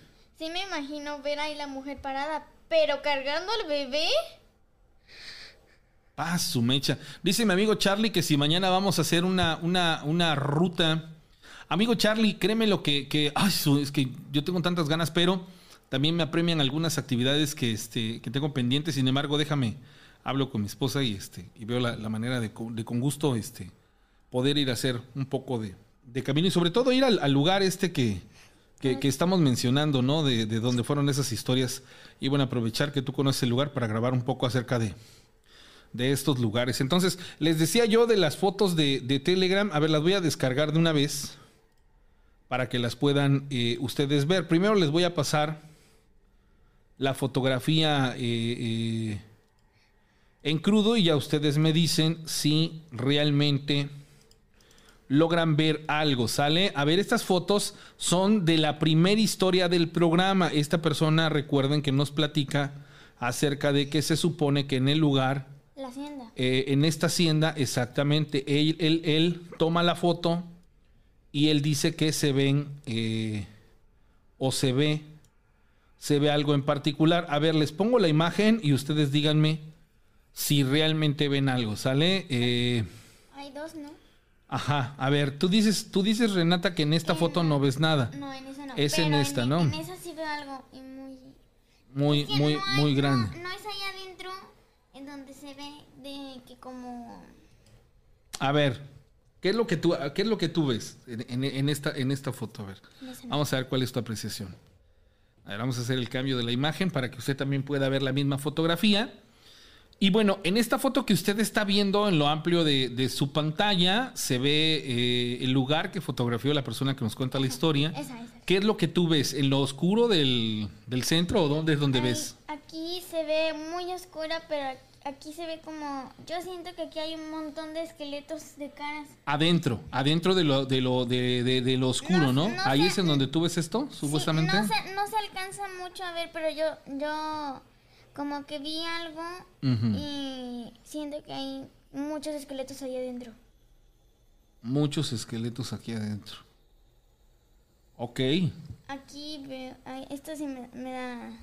Sí, ya te entiendo. Es que aquí hay que, hay que tener varias percepciones, señores. No sé, no sé exactamente dónde usted lo puede identificar, pero bueno, mi hija lo, lo ve hacia el centro del oscuro y, y, arribita en un círculo como, como, como con luz. Como un, velo. Un velo. Bueno, antes de, terminar el programa, me voy a enlazar con, con, mi amigo el biólogo. Les voy a platicar algo que, que a lo largo de la semana vamos a contextualizar o vamos a trabajar. Resulta ser que quiero que lo escuchen de primera mano y en voz de él mismo una situación en, en particular que tiene que ver con una bruja eh, que pues es, considerada una bruja mayor allá en, Mérida, Yucatán. ¿Se acuerdan de un suceso que acaba de pasar eh, en el estadio del Querétaro, en un Querétaro Atlas? Y también tomando a consideración que el Atlas viene de ser campeón. Paren oreja, hilen ustedes. Ojo, no es que estemos diciendo algo que sea verdad, porque no nos podemos atrever a afirmarlo. Pero escuche usted bien una de las posibilidades o una situación que pudo haber ocurrido al grado de que llega a ser sorprendente, tal vez un hecho que nosotros hemos censurado por la cuestión de la violencia, pero ¿qué hay atrás de este tipo de sucesos? A veces hay que ver más allá de lo evidente, dijera Leo no, y cómo nos gustaría tener la espada del augurio, porque a veces se necesita. Hola Armando, ¿cómo estás? Un abrazo, un saludo hasta la Blanca Mérida, Yucatán. Hola, ¿qué tal? Buenas noches, amigo. Saludos a toda la audiencia. Amigo, tienes el altavoz porque te escucho un poquito este, movido. A ver si lo puedes este, quitar. ¿Listo? A ver. Ahí, ahí te escucho un poco mejor. Te, ajá, te escucho un poquito, ah, pero, no pasa nada. A ver, a ver, a ver, a ver, Armando, tú y yo platicamos en la mañana. Por favor, compártela a la gente lo que a lo largo de la semana vamos a tocar como, como, como parte de las historias de miedo. Pues mira, te estaba yo comentando sobre, pues precisamente el tema de ayer que tenía que ver con estos sacrificios en las grandes obras, ¿no? Los empalados. Y que un arquitecto exactamente me, confirmaba que esto es real. Ahora bien, yo eh, comento esto mismo con otra persona que sabes que es del mismo medio, e investiga este tipo de temas, y él me comparte sobre eh, una entrevista que realiza o tuvo con una persona que se denomina como bruja mayor. El caso es que el punto es que esta persona le dice que en efecto esto es real, o sea, le dijo lo, exactamente lo mismo, que es real, pero que esto tiene que ver este, también con otro tipo de situaciones, por ejemplo, por lo que acabas de decir, eh, los estadios. Hace como dos semanas tocaba el tema con unas personas eh, sobre que los estadios son como concentradores de energía, o sea, toda esa gente que se da reunión y cita en estos sitios, pues tiene una energía vital. Entonces, de alguna manera, estos lugares son diseñados para drenar o extraer esta energía para ciertos propósitos o para alimentar algo. Entonces, esta persona, al parecer, comentó que en ese caso particular de lo que aconteció en este estadio, donde se desató una trifulca y hubieron algunos muertos. Bastantes muertos. Fue una cuestión ritualística en la que ahí lo que ocurrió fue un sacrificio de sangre. Exacto. ahí les va. Estamos contextualizando que por medio de una bruja mayor se hace el comentario de que lo que ocurrió en este lugar fue el pago de un sacrificio de sangre. Si lo queremos ver de manera este, exagerada, sabemos que el equipo fue campeón el año pasado. Y, y qué fuerte, ¿no? Porque dijéramos, bueno, es un equipo que no trae nada atrás, pero es un equipo que venía de una sequía de 70 años y se hizo campeón. Y ahorita en este partido, ¡pum! ¿Cuántos muertos? ¿Y de qué manera? Vuelvo a insistirlo, no es que sea la verdad o que, o que haya que ver más allá de esto, pero es una de las tantas cosas con las que de pronto nos enfrentamos y alguien lo está diciendo y que maneja el tipo este de, de la brujería y que tiene que ver, dices, ¿esto es en serio? Sí, señores. Sí es en serio y este tipo de cosas son de lo más eh, habituales. Precisamente hablando con Armando, en, a lo largo de esta semana vamos a tratar de realizar investigaciones sobre eso y ver en qué lugares se ofrecen estos pactos de sangre y qué exactamente los que está envuelto en, en ello. Aparte de estadios, ¿en qué otros lugares este, o qué más información te dieron, Armando? Bueno, eh, respecto a ese detalle de los actos o, sacrificios de sangre, como lo que ocurrió en el estadio, pues también resulta que esta persona le revela a, este compañero sobre eh, pues detalles que tienen que ver un poco más con similar a la índole, por ejemplo. Ayer platicamos de que hay personajes dentro de la política, dentro de la farándula, que cuentan con el apoyo o asistencia de brujos, chamanes, etcétera.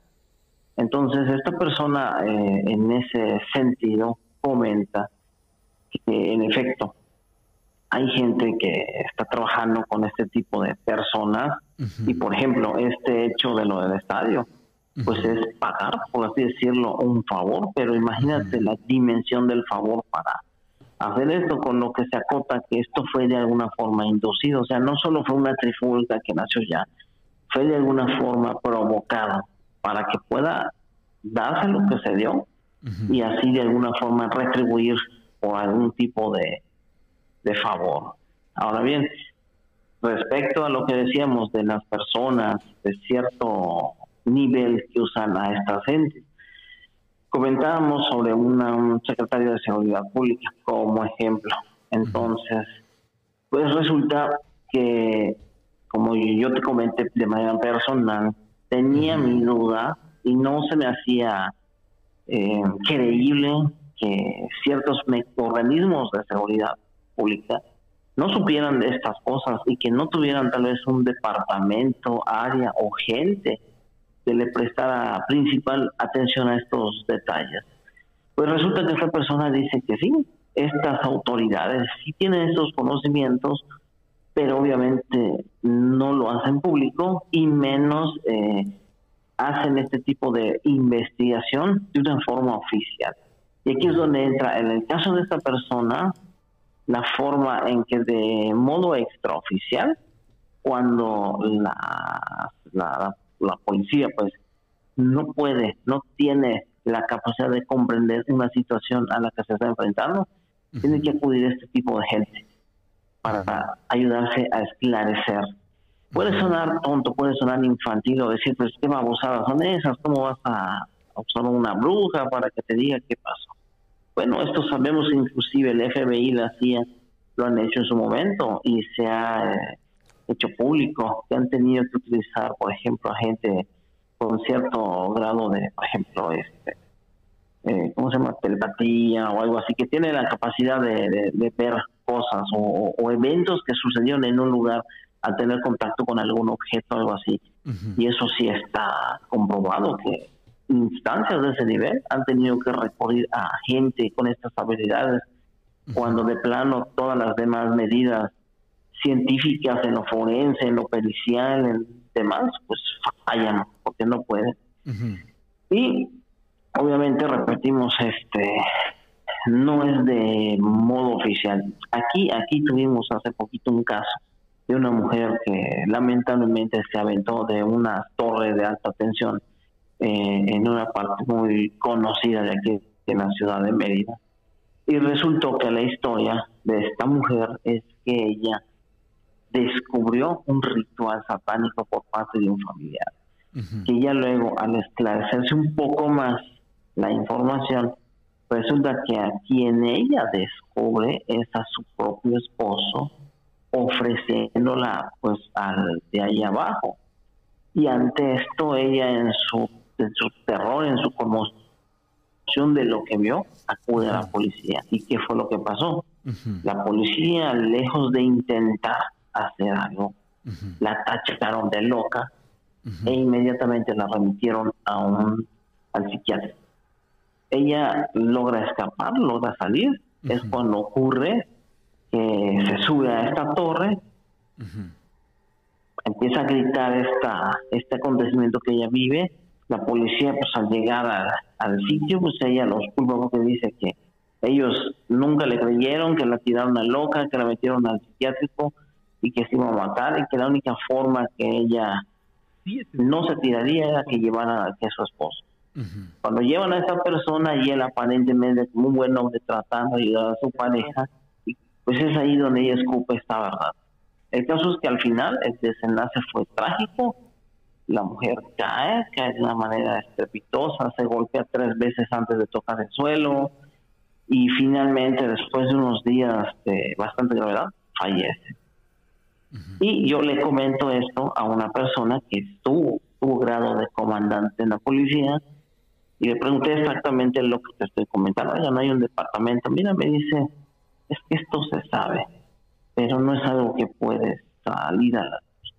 Es obvio que se va a negar, es obvio que a esta señora le van a mandar por un tubo, pero pues el mismo manda más. Ocupa gente que se dedique a estas cosas, o sea, se sabe internamente, sí. Se emplean este tipo de gente o fuerzas, sí pero si tú vas y lo cuentas, pues te van a tachar de loco. Así crudamente fue la respuesta. Entonces, ¿a qué quiero llegar con esto? Que sí se están manejando fuerzas o energías.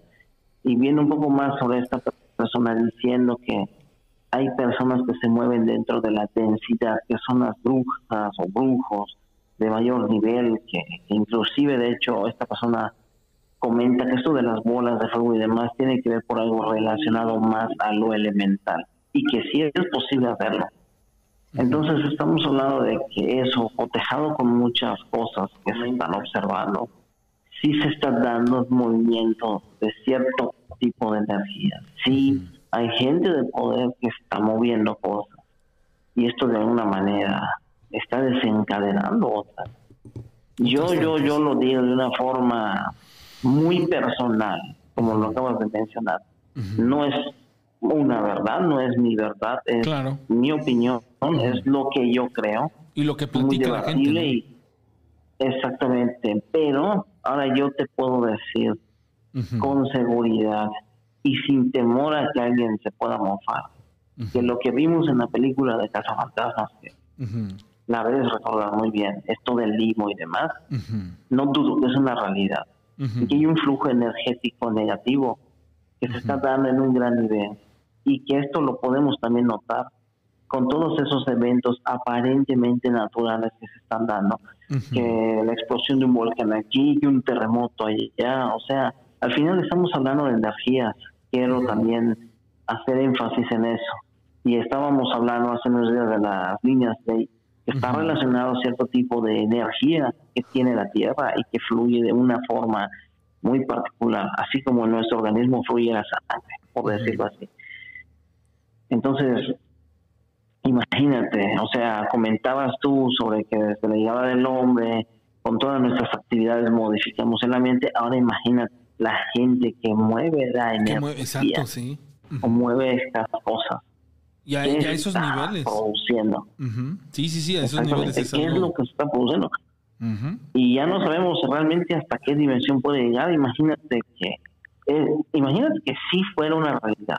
Esto no lo tengo comprobado. Es, estamos haciendo argumentación de algo en base a una serie de observaciones. Que los grandes estadios sea eso. Tiene cierta lógica. Concentras muchísima gente, hay mucha euforia y algo que decía esta persona, esta bruja. Lo más importante dentro de este dentro de, estos lugares es que las personas al estar tan eufóricas hay mucha adrenalina por medio y esto genera adenocromo, que es como que lo más importante, es como una moneda energética que sirve a ciertas causas. Por eso, en la antigüedad, lo, por ejemplo, los más grandes exponentes en sacrificios eran los, los, los aztecas, pues, pero habían dos tipos de sacrificios. El sacrificio voluntario que se hacía como un honor de dar tu vida a tu Dios y el que se hacía de forma, ahora sí que de la fuerza, cuando se tomaban eh, prisioneros y se les ofrecían a los dioses. Y en ambos casos este, se obtiene como que un mismo resultado, pero con una gran diferencia, que en uno la persona lo hace con, con, con completa voluntad y entregándose al 100% y en el otro es a través, obvio, se les tortura previamente, hay como una preparación en la que a la persona le exprimen hasta este último jugo, por así decirlo, de energía o de miedo, por así decirlo, para que al ofrendarlo tengan esta, esta, como que esta misma, este mismo peso energético. Es, es verdad. son puras suposiciones, Sí, sí, sí. De eso, de eso vamos a estar hablando en, los programas venideros, Armando. La verdad, vamos a, podernos a, hacer un poco más de investigación acerca de estas situaciones, porque tiene que entrar también la lógica, ¿no? Entonces, la lógica dice que un hombre con cierto grado de alcohol, y aparte que pues es fan de un equipo, pierde la cabeza y, y se dan ese tipo de riñas sin tener una contextualización de que el hecho ahí sea, digamos así, lógicamente por esa situación.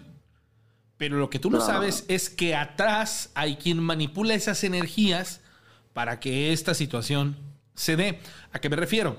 A que las personas que estaban ahí no son las que promueven el movimiento como tal. Ellos solamente fueron víctimas de esa manipulación energética que los llevó a una situación que beneficia a ciertas escalas, a ciertos poderes, de una manera u otra. Y, bueno, aquí habríamos que, documentarnos y hablar un poco más de otro, tipo de cosas. Lo haremos en la próxima semana. Armando, gracias por recibirnos la llamada. Te agradezco enormemente y será en los próximos días que nos volvamos a enlazar contigo, ¿sale?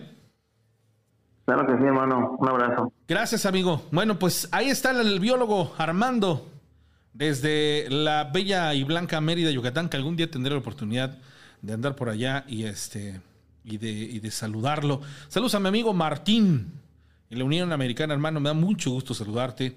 Y, esa diversidad de pensamientos es la que nos ayuda a nosotros a no, a no sostener una situación en particular. Tener la apertura de ver diferentes contextos nos va a brindar una mejor comprensión de lo que ahí se, se pasa. Dice, se ve como una cara de la niña este, como cara de un esqueleto, dice una persona que estaba viendo la, la imagen. Saludo hasta Argentina, a Yanina, gracias por estar en, la compañía de, Historias de Miedo y dice, saludos a la belleza que te acompaña. Te mandan saludos desde Argentina, amiga. Digo, amor. Este es, es increíble todo lo que, lo que sucede. Dice Chiván González, de verdad que nunca me hubiese puesto a pensar que de esta manera, inclusive la mayoría de estas personas que salen en las noticias, que invitaron a esta riña, están todos tratados, incluso se habla de sectas, sectas satánicas, muchas de las personas las cuales son los principales que empezaron con todo esto, estos disturbios, y sí se ve que de esa forma fue una paga por un título para ser campeón después de décadas. Eh, les vuelvo a insistir, no es que sea la verdad, es que son uno de los tantas circunstancias que se pueden prestar y más después de un hecho así de violento una manipulación increíble. Dice, sí lo han hecho los de, del FBI, pero nunca les ha dado resultados para capturar o localizar algún delincuente. Eso, eso, eso es verdad, pero yo siento que a veces se persiguen otro tipo de cosas. Dice, los aztecas sacrificaban hasta dos mil personas en un solo día.